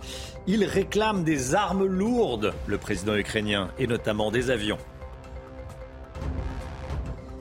On va vous parler de l'intelligence artificielle qui fait des ravages dans l'enseignement. ChatGPT permet aux élèves de faire leurs devoirs et d'avoir des bonnes notes sans rien faire, un fléau que les professeurs essayent d'endiguer. Marseille s'impose face au Paris Saint-Germain. C'était hier soir au Vélodrome lors des huitièmes de finale de la Coupe de France, l'OM qui se qualifie pour l'écart. Victime de squat, il décide de quitter la France. C'est la décision prise par un couple de restaurateurs installés en Vendée, Chana. Hein. Pendant 14, heures, 14 mois, leur maison était occupée par des locataires qui ne payaient pas leur loyer. Aujourd'hui, ils ont enfin récupéré leur propriété, mais écœurés par la longueur des procédures françaises, ils préfèrent quitter le pays. Michael Chailloux les a rencontrés. Ils ont récupéré leur maison trois jours avant la trêve hivernale, le 28 octobre 2022. Depuis, ménages et travaux se succèdent pour effacer 14 mois d'occupation illégale par des locataires indélicats. Il y a eu plus de 70 heures de nettoyage. Euh, ça commence à ressembler une cuisine. Entre la saisie de l'avocat et euh, l'expulsion, il s'est passé euh, presque 18 mois et ça nous a coûté, euh, on, doit, on a avoisiné les 30 000 euros. Une somme répartie entre les loyers impayés, les travaux en cours et le coût de la procédure d'expulsion. Une procédure trop lente qui a abouti après une manifestation organisée par le couple de restaurateurs devant la sous-préfecture. Mais beaucoup de désillusions, oui, ça c'est sûr. Je suis écœurée par euh, les, procédures judiciaires qui sont d'une lenteur et d'une complexité. C'est juste pas possible. La justice là en France, c'est tout, tout ce travail pour rien. Euh, donc euh, non, là, on a décidé de vendre et la maison et notre restaurant et on s'en va. on quitte la France, oui. La banderole est posée, le couple espère vendre la maison au printemps, puis le restaurant pour un départ définitif sans retour, direction une île du sud de l'Europe. Voilà, ils plient les Gaules, comme on dit vulgairement. Et ils s'en vont. Euh, Emmanuel Macron et Volodymyr Zelensky vont s'envoler euh, ensemble pour Bruxelles. Ce matin, ils ont dîné hier soir à l'Elysée. Volodymyr Zelensky, qui est en France actuellement. Après une visite à Londres, il a, il a poursuivi sa tournée diplomatique à Paris, Chana. Hein. Il a été accueilli par Emmanuel Macron à l'Elysée dans la soirée, qui avait également convié le chancelier allemand Olaf Scholz. Volodymyr Zelensky qui a rappelé qu'il était impératif que la paix revienne en Europe. Écoutez. Plus tôt l'Ukraine obtiendra de l'armement lourd, plus tôt nos pilotes obtiendront des avions modernes et plus nos connaissances sur les chars se renforceront, plus vite se terminera cette agression russe et plus vite nous pourrons revenir à la paix en Europe. Une paix sûre. L'Alliance européenne est un besoin pour tous les Européens. En Turquie et en Syrie, le bilan dépasse désormais les 16 000 morts. Sur place, les secouristes continuent de, rechercher des survivants dans les décombres, mais avec des températures particulièrement basses. Il y a même parfois de la, de la neige. Ici, vous voyez des images qui nous parviennent en direct de, de Turquie. Et vous allez voir une séquence poignante. Une petite fille prisonnière des décombres est en train d'être secourue par des sauveteurs, des casques blancs. Et pour la rassurer, ces secouristes lui murmurent une berceuse autour de son prénom Cham. Regardez. شام انت شامنا انت شامنا إيه كمان حظنتيها أنت؟ شوف ما بتعرف. ما بتعرفيها؟ ما بتعرف. شوف. غني لي إياها هلا بغني لك إياها أنا. هلا أنا بغني لك إياها. يا شام سمع بحسن ورد أشوف. جارك اسمه ورد؟ طيب. آه. اسمه ولد؟ إيه، وبزعل عندي فكرة. فكرة. السن qui, nous, qui nous parviennent, qui sont poignantes. Une petite fille sous les, euh, sous les décombres. Il y en a des, malheureusement des, des, milliers des victimes. ça s'est passé, cette scène s'est passée près d'Idlib en, Syrie. Et cette petite fille, Cham, impressionne par son calme, des images évidemment euh, bouleversantes. Euh, autre histoire qu'on vous raconte ce matin, celle d'une femme de 25 ans qui a également été sauvée, elle, en, Turquie. Hein. Oui, elle a passé 62 heures sous les décombres. Le récit de Célia Barotte et Augustin Donadieu. Centimètre par centimètre, les recherches continuent dans un froid glacial. Moins 5 degrés ce jeudi. À l'aide de simples pioches de pelle, mais le plus souvent à main nue, les Turcs, rejoints par des sauveteurs français, cherchent inlassablement des survivants. Cette jeune femme de 25 ans est retrouvée vivante après 62 heures passées sous les gravats. Au moment du séisme, elle était sur le canapé, assise à côté de sa mère. Quand le séisme a frappé, une dalle de béton est tombée sur moi. Je suis tombée par terre. Votre mère était-elle à côté de vous? Oui, juste à côté de moi, sur le canapé. J'ai essayé de la toucher plusieurs fois, mais je ne pouvais pas l'atteindre. La dalle était sur moi. Quelques sauvetages viennent réchauffer les cœurs et les esprits, comme ce bébé retrouvé dans les décombres et enveloppé immédiatement par les secouristes dans une couverture thermique. Mais les disparitions se comptent par milliers. Selon le dernier bilan, le seuil des 16 000 morts a été franchi.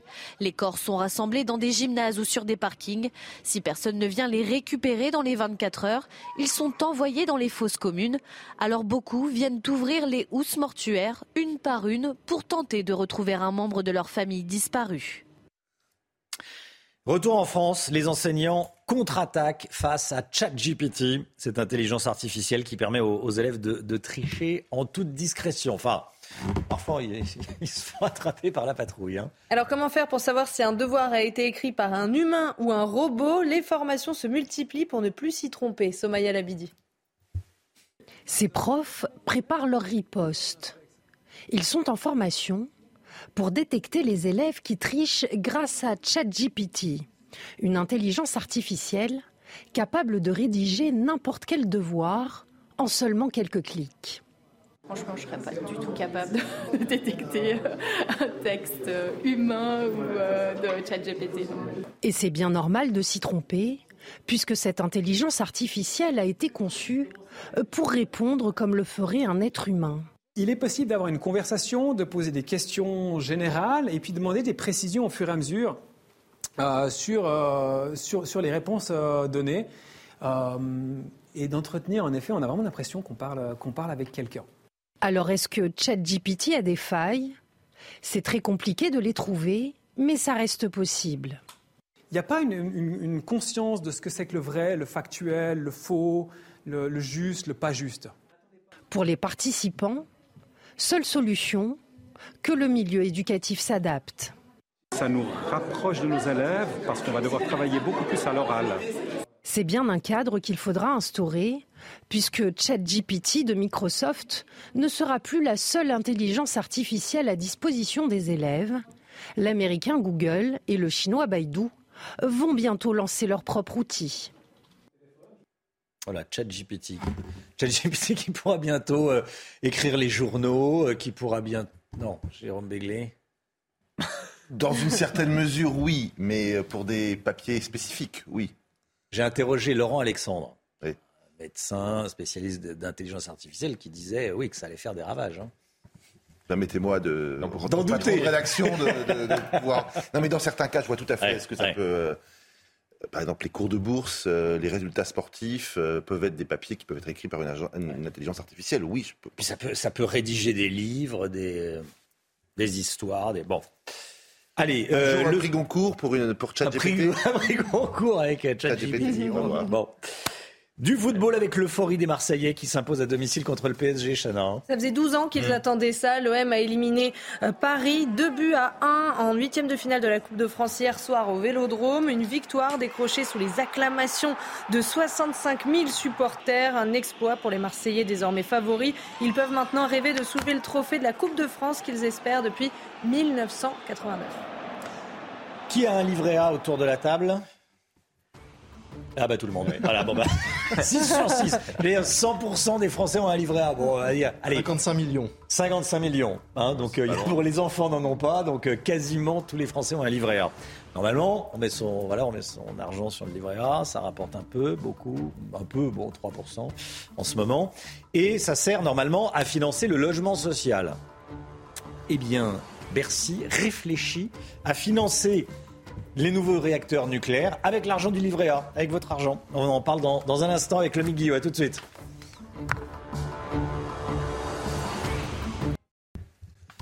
C'est nous, il est 7h43. Bienvenue à tous. Dans un instant, l'économie. On va parler du livret A qui pourrait financer les futures centrales nucléaires. Mais tout d'abord, le point info. Chanel Housteau.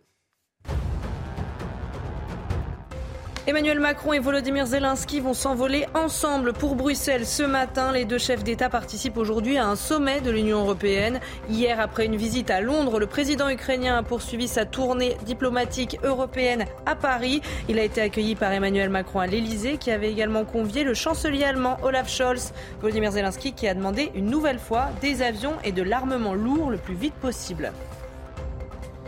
En Turquie et en Syrie, le bilan dépasse les 15 000 morts sur place. Les secouristes continuent de chercher des rescapés sous les décombres. En Turquie, le gouvernement commence à être pointé du doigt. Le président Erdogan lui-même a reconnu des lacunes dans sa réponse à ce drame. Et puis Joe Biden a l'intention de se représenter l'année prochaine. Il l'a dit hier soir sur la chaîne PBS. En revanche, le président américain de 80 ans a précisé qu'il n'avait pas pris de décision définitive. Et face aux questions insistantes sur son âge, Joe Biden a répondu Le mieux à faire est de me regarder à l'œuvre. Regardez votre programme avec pharmazone.fr. Le confort de commander en ligne en soutenant votre pharmacie. L'État cherche 60 milliards d'euros, 60 milliards pour financer les futurs réacteurs nucléaires et Bercy a une nouvelle idée pour trouver cet argent, le Guillaume. Oui, selon euh, nos confrères des échos, l'idée ce serait eh bien de mettre à contribution les Français et leur épargne, celle placée sur les livrets A plutôt que d'aller euh, emprunter sur les marchés. Il faut dire qu'il y a de quoi faire. Hein. Le livret A est le placement préféré des Français. On en compte 55 millions d'ouverts en France et surtout le montant placé sur ces livrets. L'encours actuel est de 375 milliards d'euros. Or, vous, vous venez de le dire, le coût de construction pour les EPR devrait être compris entre 50 et 60 milliards, environ 10 milliards par réacteur. Il y a donc largement de quoi le financer avec l'argent du livret. Pourquoi est-ce que ça serait plus intéressant d'utiliser l'argent du livret A plutôt que d'emprunter? Alors, on l'emprunte quand même, hein, qu'on rassure les, Français, on ne va pas aller prendre l'argent sur leur livret A pour financer les, les centrales, mais on va rémunérer cet argent au taux du livret A, 3%, ça fait un emprunt qui ne coûte pas très cher et surtout, il y a une grande stabilité avec euh, cet argent. Les fonds placés sont là euh, et sont là souvent pour, euh, pour longtemps. Et puis surtout, ça coûte moins cher que d'aller sur les marchés et ça permet donc de garantir un coût de l'énergie ensuite à peu près abordable ou en tout cas plus abordable. L'EDF a calculé que s'il empruntait à 12%, eh bien, le mégawattheure reviendrait à 150 euros une fois euh, produit par ces EPR, alors que vous le voyez avec un emprunt à 3%, c'est seulement 50 euros. Une autre solution pour financer aurait été de demander aux entreprises de participer et de contribuer en échange d'une électricité à tarif préférentiel ou encore d'instaurer dès maintenant une taxe sur les factures afin de faire payer par anticipation les consommateurs. Mais en ce moment, vu le climat autour des factures de l'énergie, ça semblait pas une très bonne idée. Oui, alors à quoi ça sert normalement l'argent du livret A? Alors l'argent du livret A doit servir à des projets qui servent l'intérêt général. Le gouvernement estime donc que la construction de nouvelles centrales fait partie. Et puis sinon, historiquement, eh bien, ça sert surtout à financer le logement social avec des prêts immobiliers à très long terme, hein, jusqu'à 30 voire 60 ans, et puis à financer des projets, les projets des collectivités locales en matière de politique de la ville ou de transition énergétique, ce qui fait déjà dire à certains écologistes qu'ils ne seraient pas bienvenus d'utiliser cet argent pour de nouvelles centrales. Mais à nouveau, vu les questions de souveraineté énergétique, il n'est pas sûr que leurs discours et leurs protestations soient réellement audibles. Vous avez regardé votre programme avec pharmazone.fr. Le confort de commander en ligne en soutenant votre pharmacie. L'Assemblée nationale qui a des airs euh, d'âgés dans des facs de sociaux. On va en parler dans un instant avec Jérôme Béglé, Louis Boyard, Bruno Retailleau, une assemblée aux deux visages, deux assemblées, deux salles, deux ambiances. Exactement. Hein? Deux salles, deux ambiances, comme on dit dans certaines boîtes de nuit. On va en parler avec vous, Jérôme Béglé, dans un instant. A tout de suite. Rendez-vous avec Sonia Mabrouk dans Midi News du lundi au jeudi de midi à 14h. La politique avec vous, Jérôme Béglé, directeur général de la rédaction du Journal du Dimanche. Bonjour Jérôme. Bonjour Romain. Ces derniers jours, l'Assemblée nationale et le Sénat ont montré des visages très différents. Le bruit et la fureur au Palais Bourbon, à l'Assemblée, et une ambiance plus studieuse à la Chambre haute, hein, au Palais du Luxembourg. Alors, le visage emblématique de l'Assemblée nationale est celui d'un sale gosse de 22 ans euh, mal peigné, mal habillé, qui la bave aux lèvres, insulte en permanence les ministres, les députés qui ne sont pas d'accord avec lui, les forces de l'ordre et finalement les Français. Vous avez reconnu Louis Boyard, élu de la troisième circonscription du Val-de-Marne. À 1 km et 865 mètres de là, le visage emblématique du Sénat est celui d'un élu local de Vendée, âgé de 62 ans, conseiller départemental pendant plus d'un quart de siècle, aux convictions bien arrêtées, mais aimables, policé, ouvert à la discussion. Je veux parler de Bruno Retailleau, qui, sans masquer ses désaccords avec le gouvernement, notamment sur la loi travail et immigration ou sur euh, les déficits et les dérapages des finances publiques, évite les polémiques stériles et préfère les arguments aux invectives. Ces deux élus disent ce que sont devenus leurs hémicycles. Une arène où l'on crie, où l'on insulte, où l'on fait de l'obstruction, où l'on se donne un mauvais spectacle côté Assemblée nationale, et en face un club de gens sérieux qui ne perdent pas leur temps dans des batailles de procédure, mais préfèrent se concentrer sur le fond des textes et améliorer les lois, évidemment selon leurs propres convictions politiques. Ces différences de comportement et d'attitude sont aujourd'hui frappantes et participent grandement du discrédit de la politique française. Les électeurs constatent que leurs députés n'ont ni tenu ni retenu qu'ils s'insultent et perdent leur calme. Comment s'étonner alors que les Français reproduisent ce comportement dans la rue ou sur leur lieu de travail? Jérôme, ce comportement peut-il générer un risque démocratique? Alors pour ceux qui, comme moi, pensent que l'Assemblée nationale devrait ressembler au film Le Président, vous savez, avec Jean Gabin, c'est-à-dire une joute acharnée, mais toujours correcte, haut de gamme et respectueuse entre élus, la dégringolade est évidemment spectaculaire. Par ailleurs, les débats au Palais Bourbon sont filmés. Le moindre dérapage devient donc un fait politique. Euh, amplement médiatisé et donc recherché par quelques médiocres qui espèrent ainsi trouver leur quart d'heure de célébrité. Et puis, Romain, les spectateurs attentifs des séances publiques pourront, comme moi peut-être, être choqués de, constater à quel point les députés passent trop de temps le nez rivé sur leur téléphone portable et leur tablette. Comme si ce qui se passait à la tribune n'avait aucun intérêt, aucune importance pour eux. C'est pourtant la loi qui s'y discute, soit exactement ce pourquoi ils ont été élus. Euh, marquer autant de désintérêt et de mépris pour sa mission, c'est également c'est également dégrader la politique et ouvrir la porte au n'importe quoi, aux violences verbales, voire physiques. Insensiblement, le prestige du Sénat progresse, pendant que celui de l'Assemblée nationale s'atrophie. Ce n'est pas encore un recul démocratique, mais la conséquence de l'attitude de quelques irresponsables. Merci beaucoup, euh, Jérôme Béglé. Euh, le, président auquel vous faisiez euh, allusion, 1961. Exactement, il y a la grande scène de Jean Gabin, président du Conseil qui, un à un, va euh, dire leur cas de vérité, on va dire, aux élus de l'Assemblée nationale. C'est absolument formidable, saisissant. C'est à voir, ne serait-ce que cette séquence qui fait une dizaine de minutes. Vous pensez que c'est indigne ce qui se passe euh, à l'Assemblée nationale ou c'est la vie démocratique? Non, vous êtes. Bah, la vie démocratique peut être digne, elle l'a été pendant très longtemps. Euh, je ne crois pas qu'on élise des députés, quel que soit leur bord politique, pour faire de l'obstruction, pour s'invectiver, pour, euh, pour euh, laisser des messages insultants aux autres, pour euh, mépriser les Français, même si on n'est pas d'accord. Voilà. Les Français et la vie démocratique et la France méritent mieux. Bien sûr. Et d'ailleurs, ça se passe quand même mieux dans d'autres démocraties tout de même. Et, et ça s'était passé mieux il y a quelques années, il y a quelques mois. Évidemment, évidemment. 8h15, euh, Stanislas Guérini, ministre de la Transformation et de la Fonction publique, sera l'invité de Laurence Ferrari. 8h15, soyez là. Stanislas Guérini, interrogé par Laurence. Comme tous les matins, la musique, vous fait découvrir des, clips. Euh, le clip de Jennifer ce matin, en attendant, la chanteuse adresse une belle déclaration d'amour à ses enfants. Regardez, écoutez. devant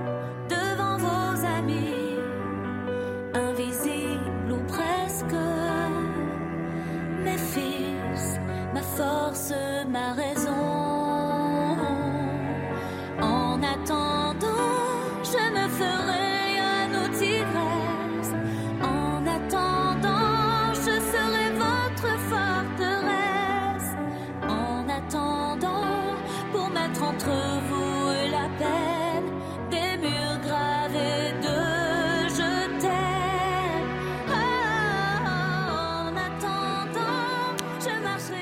Jennifer, voilà, en attendant.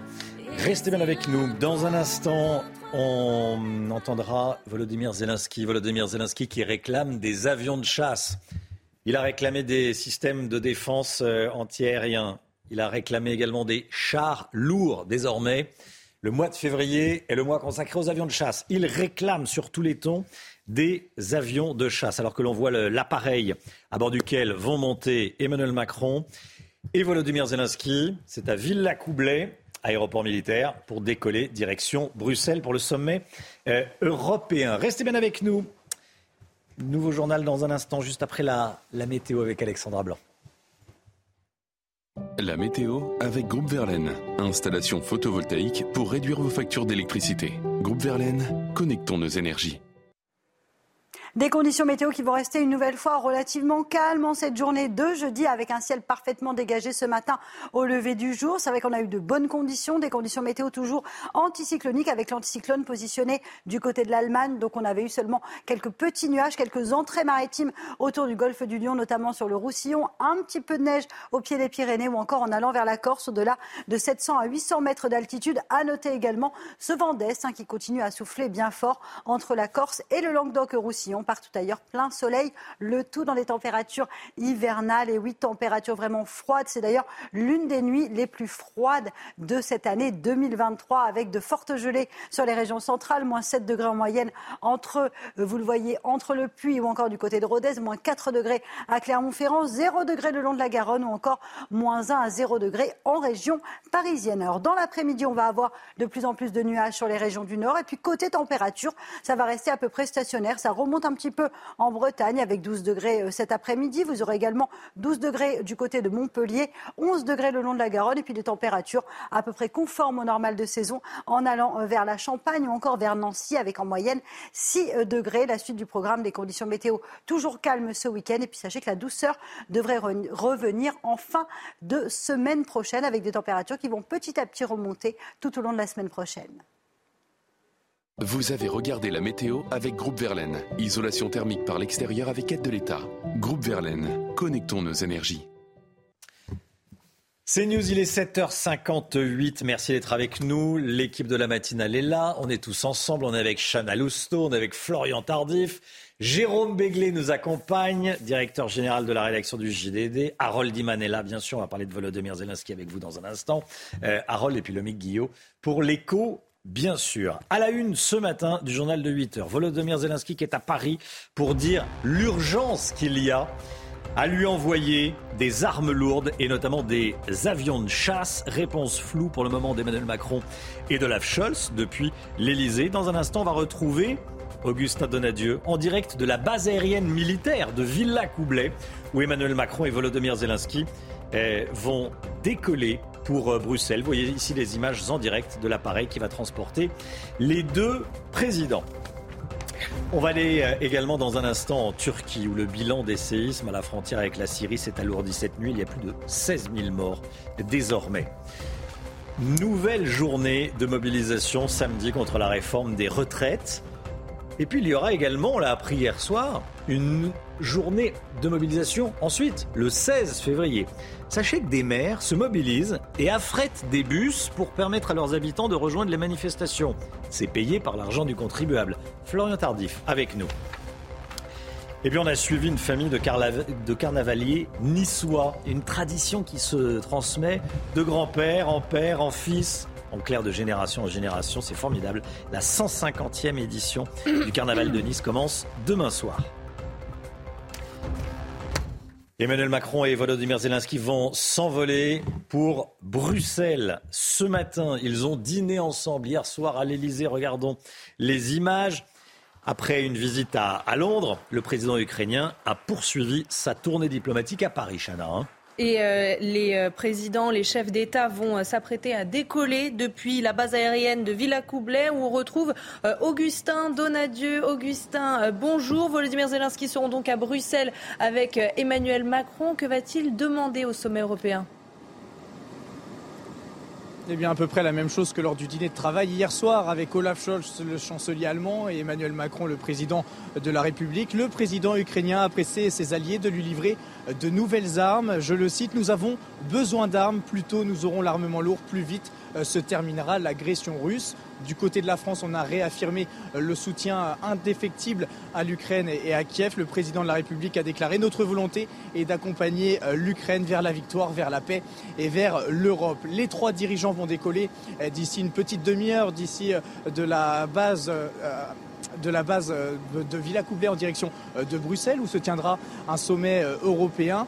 Le président Volodymyr Zelensky devrait demander des livraisons d'avions de combat. Le président français, tout comme le chancelier allemand, temporise quant à cette question. Merci beaucoup Augustin Donadieu avec cette image voilà en direct derrière vous de cet appareil qui va transporter les présidents direction Bruxelles. Volodymyr Zelensky qui, hier, depuis l'Elysée, a donc demandé des, avions et de l'armement lourd. Écoutez. Plus tôt l'Ukraine obtiendra de l'armement lourd, plus tôt nos pilotes obtiendront des avions modernes et plus nos connaissances sur les chars se renforceront, plus vite se terminera cette agression russe et plus vite nous pourrons revenir à la paix en Europe. Une paix sûre, l'Alliance européenne est un besoin pour tous les Européens. Le séisme en Turquie est le bilan qui dépasse désormais les 16 000 morts. Séisme en Turquie et en Syrie. Les secouristes continuent de chercher les rescapés sous les décombres. Hein. Oui, mais avec des températures particulièrement basses, l'espoir s'amenuise au fil des heures. À Gaziantep, il fait moins 5 degrés ce matin et vous voyez des images qui nous parviennent en direct de Turquie sur votre écran. Et puis, regardez cette image bouleversante à Antakya, en Turquie. Des centaines de corps sont alignés sur le parking de l'hôpital principal. Ils sont enroulés de simples couvertures et toute la journée, des Turcs tentent d'identifier un proche disparu et au bout de 24 heures, si ces corps ne sont pas récupérés, ils finissent dans des fausses communes. Notre correspondante en Turquie, Shona Batacharia. Il fait très froid ce matin à Osmaniye, ville de 180 000 habitants dans le sud-ouest de la Turquie. Moins 1 degré. Euh, il y a du givre, ce qui complique considérablement euh, la tâche des équipes de sauvetage sur le terrain et, encore plus les conditions euh, pour ceux qui sont toujours sous les décombres. plus de 4 jours maintenant après ce double séisme qui a frappé la région, la, pire catastrophe naturelle depuis 1939. Les proches de ces victimes euh, qui étaient aussi euh, dans ces mêmes villes euh, sont toujours là, attendent d'avoir des nouvelles de leurs proches. Mais le gouvernement leur a demandé de, s'éloigner pour laisser la voie libre aux ambulanciers, aux équipes de sauvetage pour procéder le plus rapidement à des, des opérations. dans un deuxième temps, le gouvernement a aussi restreint fortement l'accès à Twitter pour éviter, je cite, la circulation de fausses informations. Euh, mais Twitter est aussi un moyen pour euh, les victimes et leurs familles euh, de continuer d'appeler à l'aide. Un homme violent, un homme violent qui s'en était pris aux forces de l'ordre pendant la manifestation du 19 janvier dernier sera jugé en octobre prochain. On va regarder les images. il s'agit de l'homme avec un manteau rouge qui avait jeté des planches de bois, un morceau de bois, sur, euh, sur des manifestants. Il s'était fait ensuite interpeller. Il était assez facilement identifiable avec son euh, sweatshirt à capuche rouge. Il a 19 ans. Il devait être jugé en comparution immédiate dans la foulée. L'audience avait été reportée deux fois. Et, euh, finalement, ça sera en octobre, Chana. Hein. Oui, alors ce sont des images du média en ligne Loopsider que vous voyez mm. euh, sur votre écran. Et donc, euh, cet homme sera jugé le 3 octobre prochain. Alors, est-ce que vous êtes pour des peines de prison ferme et automatique pour les agresseurs de policiers? C'est la question qu'on vous a posée dans notre dernier sondage CSA pour CNews. Et vous allez voir, le résultat est sans appel. Vous êtes pour à 86% et contre à 13%. Nouvelle journée de mobilisation contre la réforme des retraites le 16 février prochain. Il y a samedi et le 16 février prochain. Florian Tardif avec nous. Des mairies participent activement au soutien du mouvement en finançant avec de l'argent public des, transports par car pour aller manifester. Oui, c'est le cas de plusieurs mairies franciliennes qui ont décidé d'affréter euh, des bus mardi dernier pour permettre à leurs habitants de participer à la mobilisation. C'est le cas de la mairie euh, de Villejuif, de Noisy-le-Sec ou encore de Pantin. Ainsi, on peut lire, par exemple, sur le compte Facebook du maire de la ville de Pantin, Bertrand Kern, nous poursuivons le combat et je soutiendrai une nouvelle fois le mouvement en euh, mettant à la disposition donc des habitants quatre quarts au départ de la mairie. Je soutiendrai une nouvelle fois le mouvement. Non, L'argent du contribuable permettra de soutenir une nouvelle fois le mouvement. Ces élus ont-ils le droit ainsi d'utiliser de l'argent public comme cela? C'est toute la question. Jean-Paul Marcus, professeur de droit public et directeur du collectif de juristes Les Surligneurs, estime ainsi Romain, on ne peut pas utiliser, je le cite, les moyens d'un service public pour favoriser un mouvement de nature politique. En 87, le Conseil d'État, par exemple, avait décidé euh, d'annuler la décision du Conseil municipal de Champigny-sur-Marne qui avait euh, décidé tout bonnement de créer en faveur du personnel communal qui était gréviste à l'époque un fonds de solidarité et de lui verser 50 000 francs. Alors dans le cas euh, présent, les soutiens ne sont pas directement financiers, mais ils portent atteinte à la neutralité du service public. Ces initiatives pourraient donc, vous l'avez compris, en cas de recours, notamment pour excès de pouvoir, être interdite par un juge. Merci beaucoup, Florian. Regardons ensemble à nouveau cette image. C'est l'image de la matinée, l'appareil euh, de la République française qui va décoller depuis l'aéroport militaire de Villacoublay avec Emmanuel Macron à son bord, avec Volodymyr Zelensky également. Ils vont partir ensemble à, Bruxelles.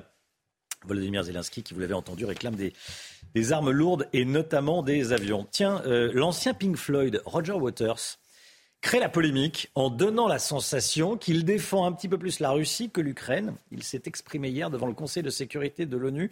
Il a dénoncé l'invasion russe, mais également ceux qui l'ont provoquée, en clair les Ukrainiens. Écoutez.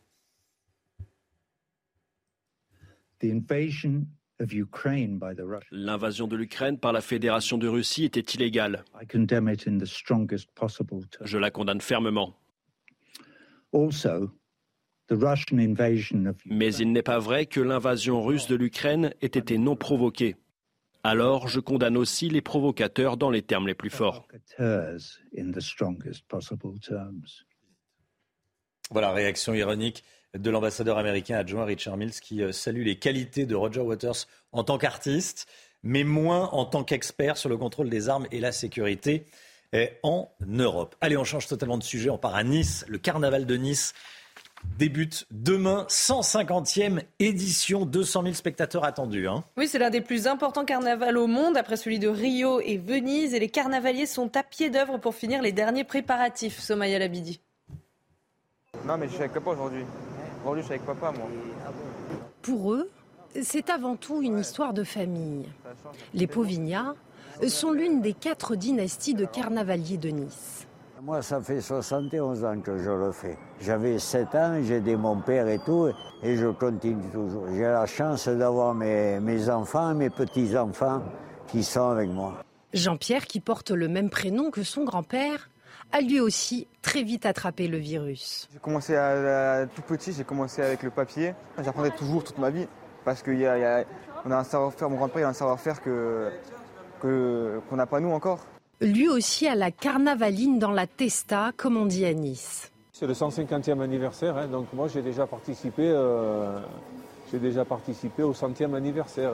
Mais quand on est tombé dans le carnaval, euh, voilà, on peut pas, on peut pas, on peut pas en sortir comme ça. Et pour ce 150e carnaval, on retrouve tout le faste d'avant Covid, plus de jauges ni de restrictions, et surtout place à la fête, comme ici en 2019. Voilà les derniers préparatifs pour la 150e édition du, Carnaval de Nice. On va le suivre, c'est un moment de, joie. 8h09, restez bien avec nous dans un instant. Stanislas Guérini, ministre de la fonction publique, invité de Laurence Ferrari. A tout de suite. Rendez-vous avec Pascal Pro dans l'heure des pros, du lundi au vendredi de 9h à 10h30. C'est News, il est 8h15. Bienvenue à tous. Merci d'être avec nous. Dans un instant, Laurence Ferrari, vous recevrez Stanislas Guérini, le ministre de la fonction publique. Mais tout d'abord, le point info, tout ce qu'il faut savoir dans l'actualité avec Chanel Housteau. Décollage imminent pour Emmanuel Macron et Volodymyr Zelensky. Regardez ces images en direct. Ils vont s'envoler ensemble pour Bruxelles depuis la base aérienne de Villacoublay. Les deux chefs d'État participent aujourd'hui à un sommet de l'Union européenne. Hier, après une visite à Londres, le président ukrainien a poursuivi sa tournée diplomatique à Paris et a demandé une nouvelle fois des avions et de l'armement lourd le plus vite possible.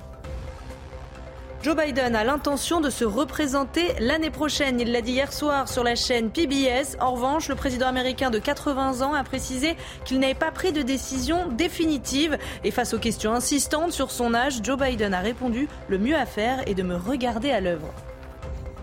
Et puis cette tragédie au Québec, un conducteur de bus a tué deux jeunes enfants de 4 ans hier près de Montréal. Il a volontairement percuté une garderie, blessant également six autres enfants. L'homme de 51 ans fait face à neuf chefs d'accusation, dont meurtre avec préméditation. Il restera détenu dans un hôpital psychiatrique jusqu'à son audience le 17 février prochain.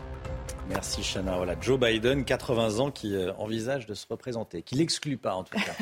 Allez, 8h15, Laurence, vous recevez ce matin Stanislas Guérini. Bonjour Monsieur le Ministre. Bonjour. Bienvenue euh, dans la matinale de CNews. Cinquième journée de mobilisation contre la réforme des retraites. Euh, c'était le jeudi 16 février. Une sixième, ce sera le jeudi 16 février. Une sixième date, le 7 mars. Les Français vont descendre dans la rue, régulièrement, massivement. Est-ce que ça vous fait réfléchir ou pas? Il y a beaucoup de choses qui nous ont fait réfléchir depuis le début. Euh, on a l'impression parfois, quand on regarde le débat public, que ce texte de loi, le projet de loi qu'on présente, qui est en mhm. discussion en ce moment au Parlement, il n'aurait pas bougé. Il y a beaucoup, de lignes qui ont bougé euh, depuis le début. D'abord avec un temps de démocratie sociale qui est parfaitement légitime, qui a permis d'intégrer beaucoup de mesures, qui fait en sorte, je le rappelle toujours, que sur 18 milliards d'économies, il y a 6 milliards d'euros qui seront consacrés à corriger des injustices. Un point qui est très symbolique. Euh, la retraite minimum, elle était initialement, dans le projet qu'on avait conçu, euh, mmh. réservée aux nouveaux entrants dans le système de retraite. C'était injuste que elle vous concernera, Elle concernera tous les Français. je, reprends mot par mot. C'était injuste que vous Pardon, proposiez. dans notre système de retraite actuel, mmh. parfois j'ai l'impression qu'on l'oublie, il y a plein d'injustices. Il y en a, et le ministre de la fonction publique, que je peux, vous, euh, je peux vous le dire, il y a des injustices parfois entre le privé et le public, et on ah permettra, grâce à cette réforme, de régler bon nombre de ces injustices. Mais on a l'impression parfois que le système actuel, il est absolument parfait. Et donc que toutes les critiques, entre guillemets, porteraient sur le nouveau système qu'on propose. Mais alors pourquoi avoir proposé une réforme que vous jugez vous-même injuste Mais non, je ne viens pas de vous dire ça. Si, vous m'avez dit, euh, c'était, on corrige des injustices. Mais on corrige beaucoup d'injustices. Un tiers, Laurence Ferrari, un tiers des économies qui vont être générées par l'effort, mhm. je le présente de façon très honnête aux Français, par l'effort qu'on demande, elles vont permettre de corriger des injustices, justement. Et donc, le système de retraite, après la réforme, il sera moins injuste que le système de retraite Alors, actuel. Deux ans pour tous. C'est extrêmement clair. Les Français trouvent ça injuste. Hein. deux ans de plus, tous les Français trouvent. Ah, l'immense majorité des Français trouvent ça injuste. Injuste, mhm. fondamentalement, c'est d'abandonner notre système par répartition. Ça, c'est injuste. Pourquoi? Ça, c'est un Parce dogme. Que vous ne bougez pas là-dessus. C'est pas un dogme, c'est une conviction mhm. très solide. Euh, quand on bosse, quand on a que le fruit de son travail pour euh, assurer ses vieux jours, ben, ça repose aujourd'hui sur le système par répartition. Et donc un système par répartition qu'on laisse partir euh, dans le décor, c'est-à-dire avec des milliards et des milliards d'euros euh, de déséquilibre, eh bien ça ne s'appelle plus un système par répartition. Et ça, ça serait ce qui serait le plus profondément injuste. De capitalisation, David Lisnard, le maire de Cannes, qui était hier à votre place, disait on peut rajouter une petite dose. C'est un très Là aussi, juste débat. Et ça existe déjà dans très certains régimes. Vous voyez, hein. moi, je pense que ce sont des bons débats autour du système de retraite. Ça n'est pas le choix que nous faisons. Et c'est pour ça que c'est intéressant d'avoir aussi un débat euh, parlementaire, parce qu'on voit les projets alternatifs qui sont proposés. Celui-là, sortir d'un système ou sortir progressivement d'un système par répartition pour aller vers la capitalisation, c'est un choix que mhm. Euh, David Lisnard peut présenter légitimement. Et qui existe déjà dans certains régimes, on est d'accord. Hein. Parce que moi, je ne Vous veux pas. entendez bien, Monsieur Guérinier, ça existe déjà. et ça fonctionne très bien. Ça existe déjà. Mais moi, je ne veux pas, et je l'assume, et c'est ça la mm. transparence du débat démocratique, que nos retraites reposent sur les épargnants d'autres pays euh, du monde, qu'elles soient soumises aux aléas des marchés financiers. Moi, je défends un système par répartition, c'est-à-dire dans lequel les actifs d'aujourd'hui payent les retraites des retraités d'aujourd'hui. Et ce système-là, il est juste c'est pour ça qu'on le défend. Je ne le cache pas. Moi, je pense qu'il faut être euh, euh, extrêmement lucide et transparent vis-à-vis des Français en demandant un effort collectif de travailler plus longtemps. Mhm. Je rappelle qu'après la réforme, on continuera d'avoir un système de retraite généreux, peut-être le plus généreux d'Europe, dans un modèle social français qu'il faut défendre et qui est un modèle généreux, mhm. et dans lequel la France sera encore un des pays dans lequel on partira le plus jeune à la retraite. Alors, dans la fonction publique, la baisse de la mobilisation s'est fait ressentir. Il y avait 11,4% de grévistes contre 19 et 28 le 19 janvier. Quelle conclusion vous en tirez? Moi, j'en tire euh, aucune satisfaction Pas de triomphalisme, euh, particulière. Évidemment, mm. évidemment, moi je, reste extrêmement attentif, je reste en contact très étroit avec les organisations syndicales qui représentent les agents euh, de la fonction publique. J'essaie de convaincre. Et moi, on m'en a même fait le reproche, je suis au front pour aller voir les agents, expliquer ce qu'il y a dans cette réforme. Et il y a beaucoup, beaucoup de points dans cette réforme qui vont nous permettre d'améliorer le système pour les fonctionnaires. Ah oui. voyez Expliquez-moi. Ben, je vais vous en donner un. Allez-y. Avant, il n'y avait pas de système de retraite progressive dans la fonction publique. On ne pouvait pas aménager les carrières pour qu'à la fin de sa carrière, on puisse se mettre à temps partiel et garder sa rémunération. Ça, c'est un dispositif qui va être très intéressant. Les syndicats reconnaissent cela. Ça n'enlève en rien notre désaccord sur la question de l'âge, mais on fait mmh. avancer le système. Vous voyez, je vais vous donner un autre exemple dont je parle moins souvent. Il y a beaucoup de contractuels dans la fonction publique, mmh. des gens qui ne sont pas fonctionnaires titulaires, mais qui sont contractuels. C'est deux fonctionnaires sur dix aujourd'hui. Bien pour eux, parfois quand ils faisaient le même métier que des fonctionnaires qui ont une couverture parce qu'ils sont catégorie active, ils n'avaient rien du tout. Mais leurs années maintenant en tant que contractuels, elles vont compter et elles leur permettront de partir à la retraite un peu plus tôt. Tout ça, ce sont des améliorations réelles. Alors, on n'en parle pas beaucoup dans le débat public, mais moi je crois qu'on a intérêt aussi pour les fonctionnaires à passer cette réforme Alors, prenons un professeur, euh, professeur des écoles qui part en moyenne euh, en ce moment euh, en, retraite à 62 ans. Corrigez-moi si je me trompe. Là, il va se rajouter deux ans, on est d'accord. Il va parler, partir à 64 ans, ce même professeur. Vous pensez qu'à 64 ans, on a la même énergie pour tenir une classe de, de 30 gamins C'est la bonne question. Voire 33 je, je réponds aux deux points que vous soulevez. D'abord, de façon très claire, personne n'aurait compris qu'on demande un effort à tous les Français au salariés du privé, qu'on ne demande pas aux fonctionnaires de notre pays. Donc, de façon là aussi extrêmement claire, oui, euh, cet effort-là, il est porté de façon symétrique par les agents du public, par les salariés du privé. Après, la bonne question, c'est celle que vous posez. C'est est-ce que dans la fonction publique, on est capable de mieux aménager les carrières? J'en ai parlé pour pouvoir, par exemple, se mettre à temps partiel, mmh. mais pourquoi pas changer de métier aussi? Et là aussi. Qu'est-ce que peut faire un prof en fin de carrière alors, par il exemple peut faire plein de choses. il peut faire plein de choses. Quand on a travaillé devant une classe, mhm. on peut peut-être faire d'autres choses. On a développé des compétences de lien. On peut travailler dans de la formation, par exemple. On a des besoins immenses pour pouvoir former dans la fonction publique mhm. à des nouveaux métiers. Donc, moi, je ne crois pas à des, à des carrières. Et c'est comme ça que la fonction publique a été beaucoup pensée, qui sont absolument cloisonnées, où quand on entre dans un métier, on n'a aucune perspective de pouvoir en changer. Je crois au contraire. Et c'est tout l'enjeu des chantiers que j'ouvre pour l'année 2023 euh, avec les organisations syndicales pour développer des parcours de carrière beaucoup plus divers, beaucoup plus riches. Et qui rendent attractifs euh, les métiers de la fonction publique. Vous avez énormément de mal à recruter, ce qui est quand même assez étonnant. C'est vrai. 50 000 fonctionnaires à recruter, ça n'attire plus ces carrières-là. Et, les 64 ans, d'abord, ça va pas les, là aussi, Pas de langue hein. de bois. On a du mal à recruter, mmh. comme les employeurs du privé ont du mal à la recruter. 50 000 fonctionnaires, c'est On, on a un enjeu hein. d'attractivité très particulier sur la fonction publique. Pourquoi?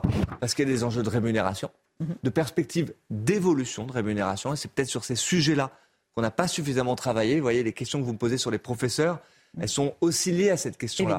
La rémunération des professeurs, vous avez du mal à les recruter. elle évolue peu pendant de nombreuses années avant, à la fin de leur carrière, d'avoir un peu de rattrapage. Ben, tout ça, c'est des choses qu'il faut remettre à plat, et on le fait avec mon collègue ministre de l'Éducation, Papendiaï. Mais je veux réfléchir comme ça pour l'ensemble des euh, fonctionnaires. Et puis, il y a aussi des questions de métier, d'organisation du travail, de qualité de vie au travail, de valorisation de la formation. On n'a pas assez parlé compétences, métiers, parcours professionnels dans la fonction publique.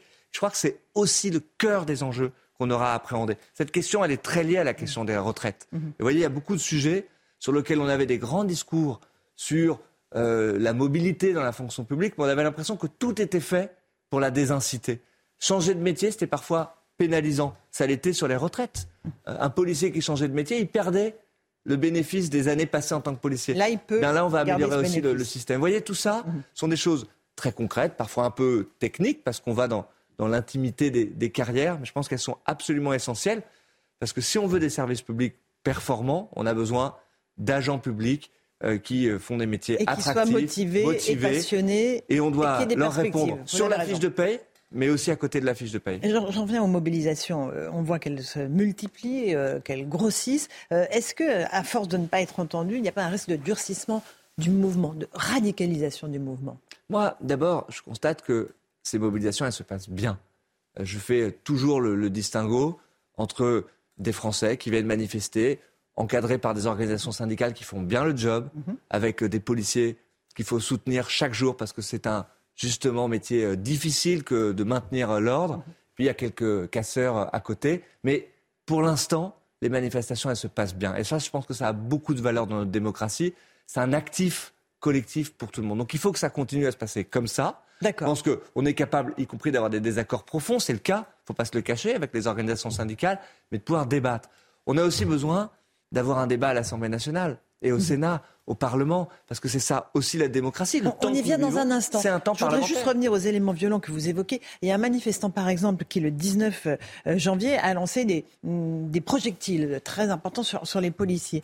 Euh, cet homme que l'on on voit là à l'image, euh, en rouge, euh, qui a été ensuite interpellé par les policiers, devait être jugé hier. Finalement, pour des raisons juridiques, son procès est repoussé à octobre 2023.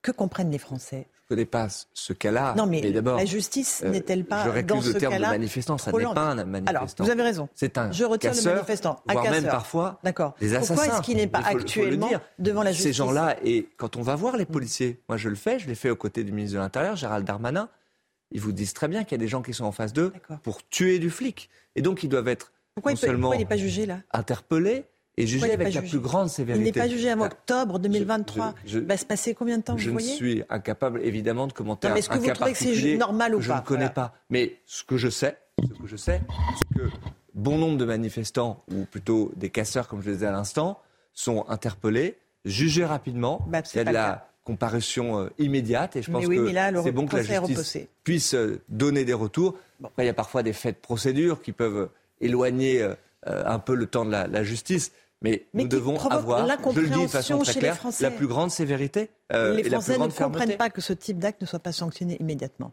Mais bien sûr, et c'est pour ça qu'on se donne des moyens pour renforcer la justice, pour réduire les délais. On le fait, mais comme aucun gouvernement ne l'a fait euh, avant. Vous connaissez très bien l'augmentation des moyens du ministère de la Justice, ce qu'a obtenu Éric Dupont-Moretti, pour justement raccourcir les délais. Vous savez, moi je les Français ne beaucoup. perçoivent pas ça, monsieur le ministre. Je sais que vous n'êtes pas Mais ministre de la Justice. Mais vous avez donc, raison. Évidemment, mais, je suis ministre des services publics. Et donc je, me sens euh, extrêmement concerné par ces questions-là. Et en l'occurrence, quand on écoute les Français parler de la justice, leur première attente, c'est celle des délais. Leur première attente, c'est celle des délais.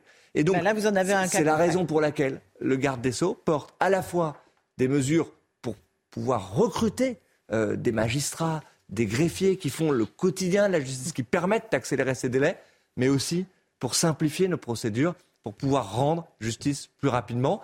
Il y a des premiers résultats, évidemment, mais je connais les attentes des Français, elles sont immenses, ils ont raison.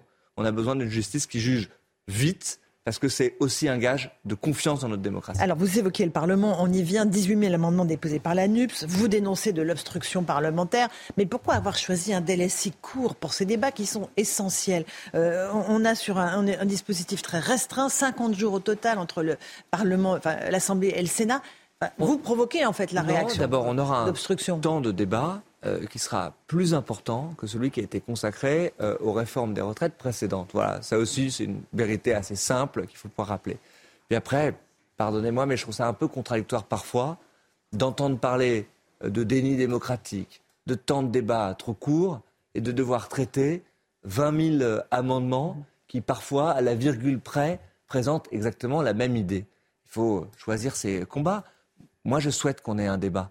Et je pense que ça permet de voir aussi la vérité des prix, si je puis dire. C'est-à-dire quels sont les projets alternatifs. Il y a certains sur lesquels on n'a rien compris. Moi, je ne comprends pas ce que propose l'extrême droite et Mme Le Pen dans ce débat des retraites. Elle a changé dix fois d'avis sur ces derniers mois. On voit bien quel est le projet. Vous aussi, vous avez changé d'avis. C'est pas la même réforme qu'en 2019. C'est On- pas la même on est réforme tout à qu'en fait d'accord. 2019. On peut changer d'avis. Mm. euh, en quatre ans de temps, la situation euh, a pu changer. Exactement. C'est un petit peu plus cocasse d'avoir un changement sur six mois de temps aussi radical que celui de Mme Le Pen. Mais passons là-dessus. Ce débat démocratique, il est utile parce qu'il fait émerger aussi les projets alternatifs. On peut taxer euh, chaque jour davantage les Français. C'est le projet de la NUPES. Les riches, Bien, comme tout ça- demande la NUPES. Oui, je- Les super riches. c'est c'est exactement le projet politique de la NUPES. Mais là aussi, tout ça, c'est respectable. Il faut poser les projets sur la table. Nous, ce que nous voulons, pour être très clair, Laurence Ferrari, c'est avoir un débat le plus clair possible, idée contre idée, projet politique contre projet politique, et voter ce texte. Alors, les LR vont-ils voter le texte Parce que c'est la clé. Je souhaite Est-ce qu'il y que ait un vous vote à l'Assemblée nationale et au Sénat. Évidemment, parce que ça a de la Donc, valeur dans notre démocratie. Surtout pas de 49-3, on est d'accord. Mais nous avons toujours Tout été clairs 49.3. là-dessus. Notre intention n'est pas de faire voter ce texte avec un 49.3. Donc Nous voulons construire et bâtir une majorité autour de ce texte. C'est vrai. Ils sont majorité, divisés, les LR, monsieur Guérini, elle, vous le savez. Plus probablement se construira avec les Républicains. D'accord, mais il y en a une vingtaine sont- qui, ne votera pas ce texte. Ça suffira, les sûr. 40 Euh, Je pense qu'il faut euh, essayer de convaincre, bâtir euh, cette majorité euh, dont je parlais à l'instant. Ça serait difficilement compréhensible, très sincèrement, pour les Français, que les Républicains ne votent pas un texte qui correspond à peu près exactement maintenant au projet qu'ils ont porté, y compris dans les dernières élections. Il n'y a pas deux ans ou trois ans, c'était pas en 2019, c'était euh, il y a moins d'un an. Quand on a un projet politique, on le présente devant les Français et ensuite on prend ses responsabilités. Moi, je crois que les LR ont, au fond, une cohérence à faire valoir aussi. Ce projet de loi, nous voulons le faire voter sans 49.3 et je pense Ça serait un échec, que le nous avons 49.3. les moyens. Dites-moi, monsieur Guérini. Mais moi, Ça je serait un échec, on est d'accord. D'échec, je pense que cette réforme, elle est indispensable pour Non, mais euh, le pays. Elle est indispensable. Le 49.3, Mais, ça serait un euh, échec. Je ne souhaite pas que cette réforme soit votée avec un 49.3 parce que je crois que nous pouvons et nous avons les moyens de bâtir une majorité et que ça donnera une légitimité plus forte encore au projet de loi que nous construisons. Merci beaucoup d'être venu ce matin, monsieur le ministre, dans la matinale de CNews. À vous, Romain Desarmes pour la suite. C'est News, il est 8h32, des images en direct qui nous parviennent de l'aéroport militaire de Villacoublay. Le président de la République et Volodymyr Zelensky euh, sont en train d'arriver. Augustin Donadieu, vous êtes sur place. Ils vont décoller pour euh, Bruxelles pour le sommet européen. Augustin?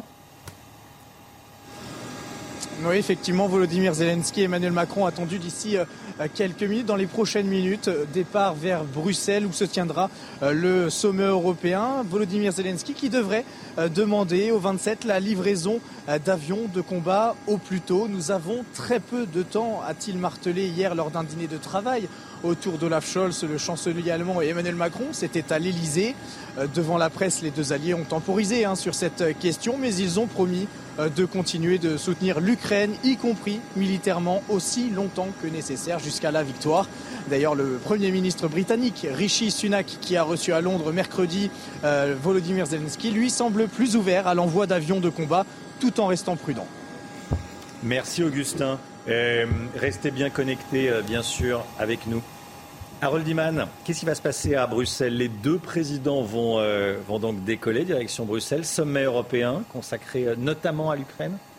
Oui, en, en grande partie euh, consacré à l'Uk- l'Ukraine, mais il y a d'autres sujets qui sont déjà euh, des, des choses normales pour l'union du capital, par exemple, en, en- en Europe. Mais euh, si vous vous souvenez, il y a eu le sommet où tous les commissaires européens étaient allés à Kiev la semaine dernière, et maintenant, c'est la suite un peu de cette discussion-là qui va être reprise à euh, Bruxelles.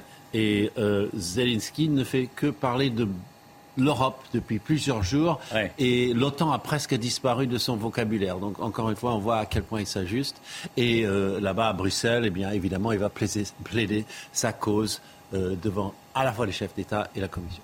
Il y a eu, euh, restez bien sûr avec nous, hein, Harold, il y a eu en décembre les demandes consacrées euh, au système de défense euh, anti-aérien. Bon, il y a eu ensuite, en janvier, Volodymyr Zelensky qui a réclamé des chars lourds. Et là, il réclame à corps et à cri, j'allais dire, euh, des avions, des avions de chasse. Et tout ça, c'est la même chose. Parce qu'on ne va pas avoir, euh, pouvoir utiliser des chars si on n'a pas les missiles de défense euh, aérienne, euh, anti-aérienne. On ne va pas non plus avoir des chars énormes comme des Léopards ou euh, des Challenger ou des Abrams si on n'a pas de couverture aérienne. Ça ne se fait pas. Euh, depuis même le général de Gaulle aurait pu nous dire ça. Donc euh, on va avoir des avions tôt ou tard, que ce soit des avions un peu vieux ou autres. Et sachez déjà que les avions soviétiques qui étaient dans les arsenaux des pays limitrophes, euh, comme la Pologne hmm. ou la Tchécoslovaquie, enfin la Slovaquie, sont déjà passés à l'Ukraine de façon super discrète. Donc les avions passent déjà.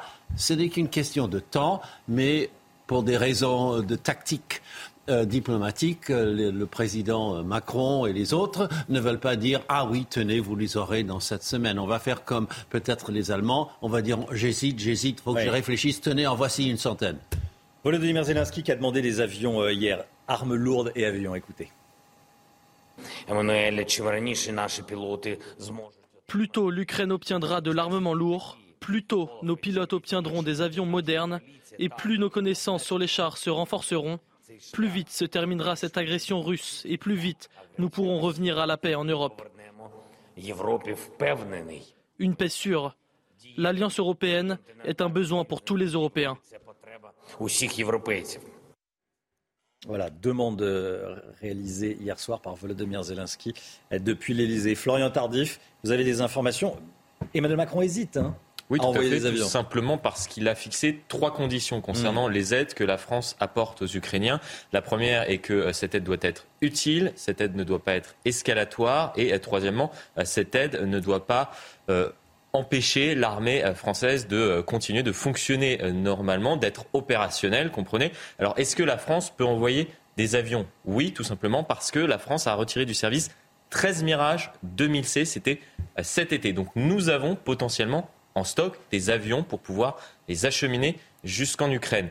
Est-ce que c'est utile? Oui, visiblement, puisque c'est demandé par les Ukrainiens. Mais par contre, est-ce que c'est escalatoire?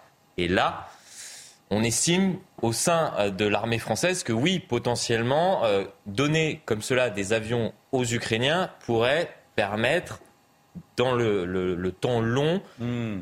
à une guerre qui va vers euh, une escalade justement entre la Russie et l'Ukraine. C'est pour cela qu'Emmanuel Macron, pour l'heure, hésite. Il va y avoir une concertation avec ses alliés européens. Et puis, il y a aussi une autre raison, c'est que donner des avions, très bien, mais il faut former aussi des pilotes. Et c'est un autre sujet, c'est-à-dire que si on donne des avions euh, dans plusieurs mois, il faut dès à présent former les pilotes qui, euh, qui seront aux commandes. Aux commandes, aux, manettes. Et, et, on a eu ce cet échange, hein, souvent avec le, général Clermont, qui est souvent avec nous, sur la différence entre l'arme défensive et l'arme offensive. Et la frontière est une arme. Euh, peut être défensive un jour, offensive le, lendemain. Un avion de chasse, si ça, si ça, passe la frontière, que ça va en Russie et que ça va euh, bombarder des positions russes, ça devient offensif. Si ça reste euh, au-dessus du territoire ukrainien, mm. ça reste défensif.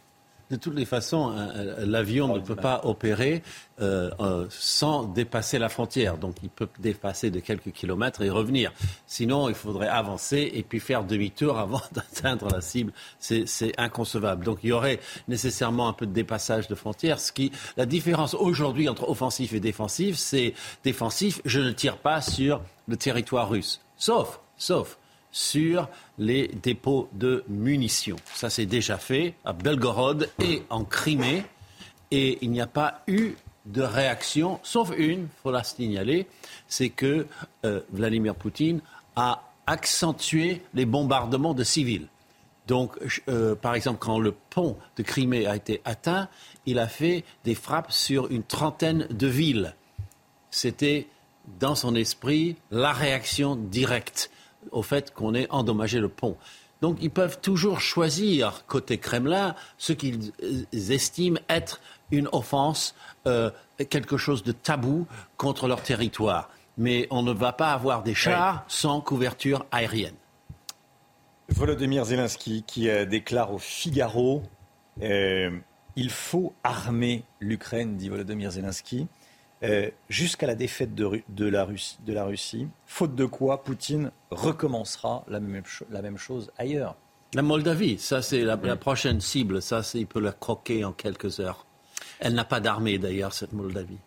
Augustin Donadieu, Augustin Donadieu à l'aéroport de Villa Coublay, il y a des arrivées, ça bouge? Alors départ, euh, départ imminent, on attend l'arrivée du convoi euh, de Volodymyr euh, Zelensky et d'Emmanuel Macron. Une première délégation vient d'arriver et de prendre place dans ces, ces avions. on vient d'apprendre à l'instant que Volodymyr Zelensky serait en train d'arriver ici sur le tarmac de la base militaire de Villa Coublay. Alors les deux présidents vont prendre la direction de Bruxelles. Comme vous le dites, il y a un, sommet du G7 avec les 27.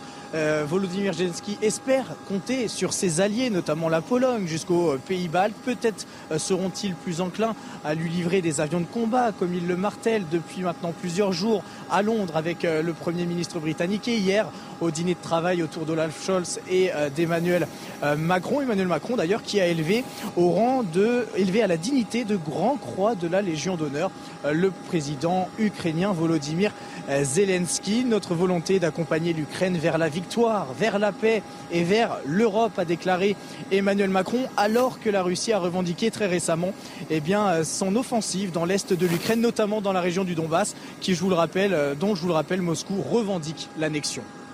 Restez bien connectés euh, avec nous.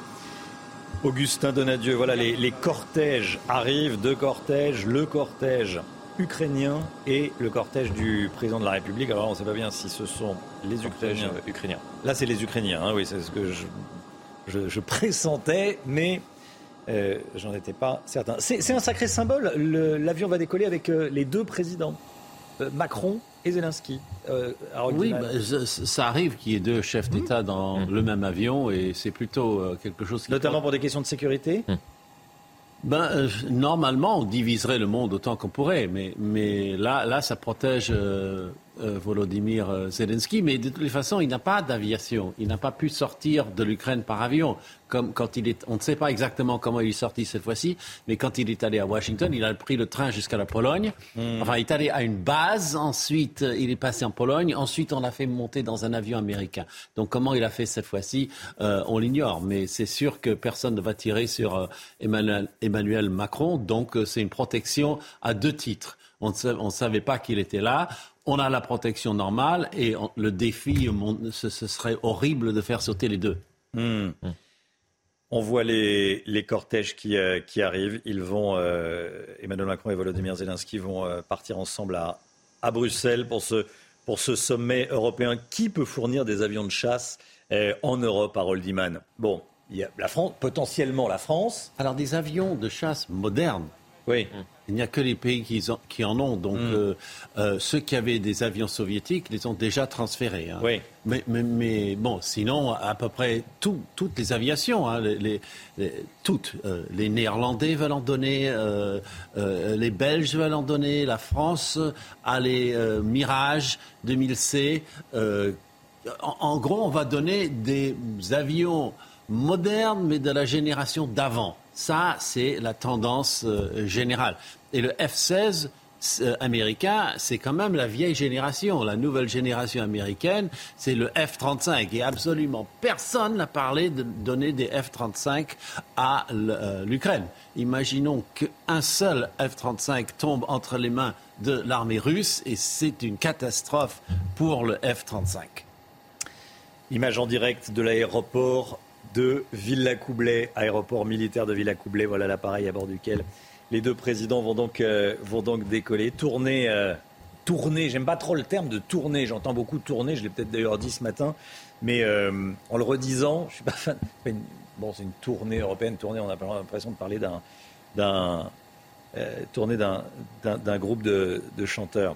Visite diplomatique, visite diplomatique surprise de Volodymyr Zelensky en, en Europe. Pourquoi est-ce qu'il a commencé par, par Londres d'ailleurs, tiens et, pas, et pourquoi est-ce qu'il n'est pas venu à Paris en premier? Londres, euh, c'est là qu'il trouve ses fans les, plus, euh, les plus déterminés. Parce que dès le début de la guerre, euh, Boris Johnson s'est orienté totalement là où tout le monde se trouve aujourd'hui. Donc il a devancé. Et lorsqu'il était à Londres, Volodymyr Zelensky a remercié de manière appuyée Boris Johnson qui était à Westminster Hall. Et on est dans la continuité. Toujours les Britanniques ont proposé avant les autres comme ils ont proposé 14 chars Challenger 2, euh, des chars lourds, euh, sans aucune hésitation. Maintenant, le fait de les faire venir, c'est un peu compliqué. Et, puis, voilà, je, dis juste en passant qu'il y a des pays qui ont donné des chars. Nous, la France, on a donné des chars légers tout de suite. Et les Espagnols aussi, qui sont en train de débarquer. Donc, euh, voilà, la, la Grande-Bretagne, vraiment l'avant-garde du soutien à l'Ukraine depuis le jour 1. Général Clermont, le général Clermont est connecté avec nous avant de retrouver euh, Augustin Donadieu sur place à l'aéroport de Villacoublay. Bonjour mon général. Volodymyr Zelensky qui réclame euh, des avions à la France. Pour l'instant, Paris, l'Allemagne également. Hein, Olaf Scholz était hier soir à l'Elysée. Euh, L'Allemagne également réfléchit, on va dire. Les deux pays réfléchissent. Écoutez, c'est le processus habituel. Hein. On demande des choses nouvelles, on réfléchit, et après on cède ou on cède pas. Euh, on l'a vu avec les chars euh, Léopard. Euh, pour l'instant, la France n'a toujours pas donné sa position sur la livraison de chars Leclerc. Les Américains ont annoncé des, chars américains Abrams, mais à un horizon de plus d'un an. Donc il y a une manière de répondre oui et de répondre non sans répondre. Et là, sur les événements de combat, c'est typiquement le cas. C'est pas impossible techniquement, c'est très long, c'est très compliqué. Ça s'inscrit dans une logique de guerre très très longue. Hein. il faut compter minimum six mois, un an vraisemblablement. Le gain opérationnel n'est pas évident parce que utiliser des avions dans un espace aérien on n'a pas, où il y a des défenses antiaériennes russes très puissantes, euh, on ne peut pas faire grand-chose. Et, je rappelle aussi ce, qui a été évoqué par Harold tout à l'heure, c'est que les Ukrainiens n'ont pas le droit et ont décidé de se conformer à ce droit d'utiliser tout ce matériel en dehors de la frontière de l'Ukraine. Donc euh, il y a plein de raisons pour que Zelensky est dans ce rôle pour demander des armements de plus en plus puissants. Les Occidentaux sont dans leur rôle pour analyser la situation, mais il y a un événement qui est très important actuellement, c'est qu'effectivement, tous les services de renseignement annoncent que les Russes vont lancer une offensive, un ou plusieurs fronts, probablement avant, autour de l'anniversaire du 24 février, avant que les fameux chars léopards allemands, qui vont être une centaine, fournis par un tas de pays, arrivent sur le théâtre. Donc c'est vraiment une course contre la montre de Zelensky. Sa priorité pour Zelensky pour la course contre la montre, c'est pas les avions, les avions c'est le long terme, c'est plutôt de l'armement, de l'artillerie à long, longue portée. Et ça, ils sont en train d'obtenir auprès des Américains euh, de l'armement à longue portée. Et y compris d'ailleurs euh, euh, des Britanniques, on pourra en reparler si vous voulez. Restez connectés avec nous, Général Clermont. Augustin Donadieu en direct de Vélizy, Villa Coublay, l'aéroport militaire d'où doivent décoller les, les, deux, les deux présidents. Ça bouge? Alors ça bouge tranquillement ici, Romain, à la base militaire de Villa Coublay. Alors on a l'information, le président Emmanuel Macron serait arrivé ici sur cette base militaire, rejoint euh, par le président ukrainien Volodymyr euh, Zelensky. Est-ce que les deux présidents qui ont emprunté deux convois ne se rejoignent pas dans la même voiture pour arriver ici devant les journalistes et monter euh, dans cet avion présidentiel qui va les mener jusqu'à Bruxelles? Nous le saurons d'ici quelques instants. En tous les cas, depuis quelques minutes, c'est un défilé de voitures et de délégations qui arrivent ici sur ce tarmac et qui prennent place à l'intérieur de ces euh, deux avions prêts à partir en direction de Bruxelles, des avions sous un ciel très dégagé, ciel dégagé qu'espère sûrement avoir Volodymyr Zelensky à Bruxelles, puisque là-bas, et je vous le répète, il va a priori demander au 27 eh l'envoi urgent le plus tôt possible euh, d'avions euh, de combat pour mettre fin, selon ses mots, à l'agression russe. Général Clermont, l'aéroport de Villacoublay, vous le connaissez cet aéroport. C'est un aéroport militaire, hein euh, je pense que je le connais, mais beaucoup de monde le connaît, en particulier toutes les autorités politiques le connaissent, puisque c'est là qu'est stationné un escadron de Falcon euh, qui appartient à l'armée de l'air. Il y a trois types de Falcon qui permettent au, gouvernement de, faire des missions euh, officielles. et là, on voit deux Falcon 900 d'assaut aviation. Il y a le premier à droite, c'est celui qui va probablement emporter les autorités. Puis un deuxième qui est soit un avion qui est là en, cas de secours si le premier a des problèmes, ou, soit pour emporter euh, tout l'accompagnement et toutes les personnes qui, ont accompagné les autorités. C'est un vol d'à peu près 30, 30, à 40 minutes, c'est très proche, euh, Bruxelles. Ils auront une priorité dans l'espace aérien. Il y a un indicatif particulier pour ces avions qui leur permet, un peu comme dans les rues de Paris, de, de couper tout droit vers Bruxelles. Euh, voilà, donc c'est aussi le, symbole de l'aviation la, de, de, française qui, qui, emmène les deux présidents euh, vers Bruxelles. On imagine effectivement aisément que le président de la République ne va pas tourner trois heures au-dessus de, au de, Bruxelles, au-dessus de Paris avant d'atterrir. Avant et c'est bien normal, heureusement. Euh, Gérald Clermont, je voulais vous entendre là, sur cette phrase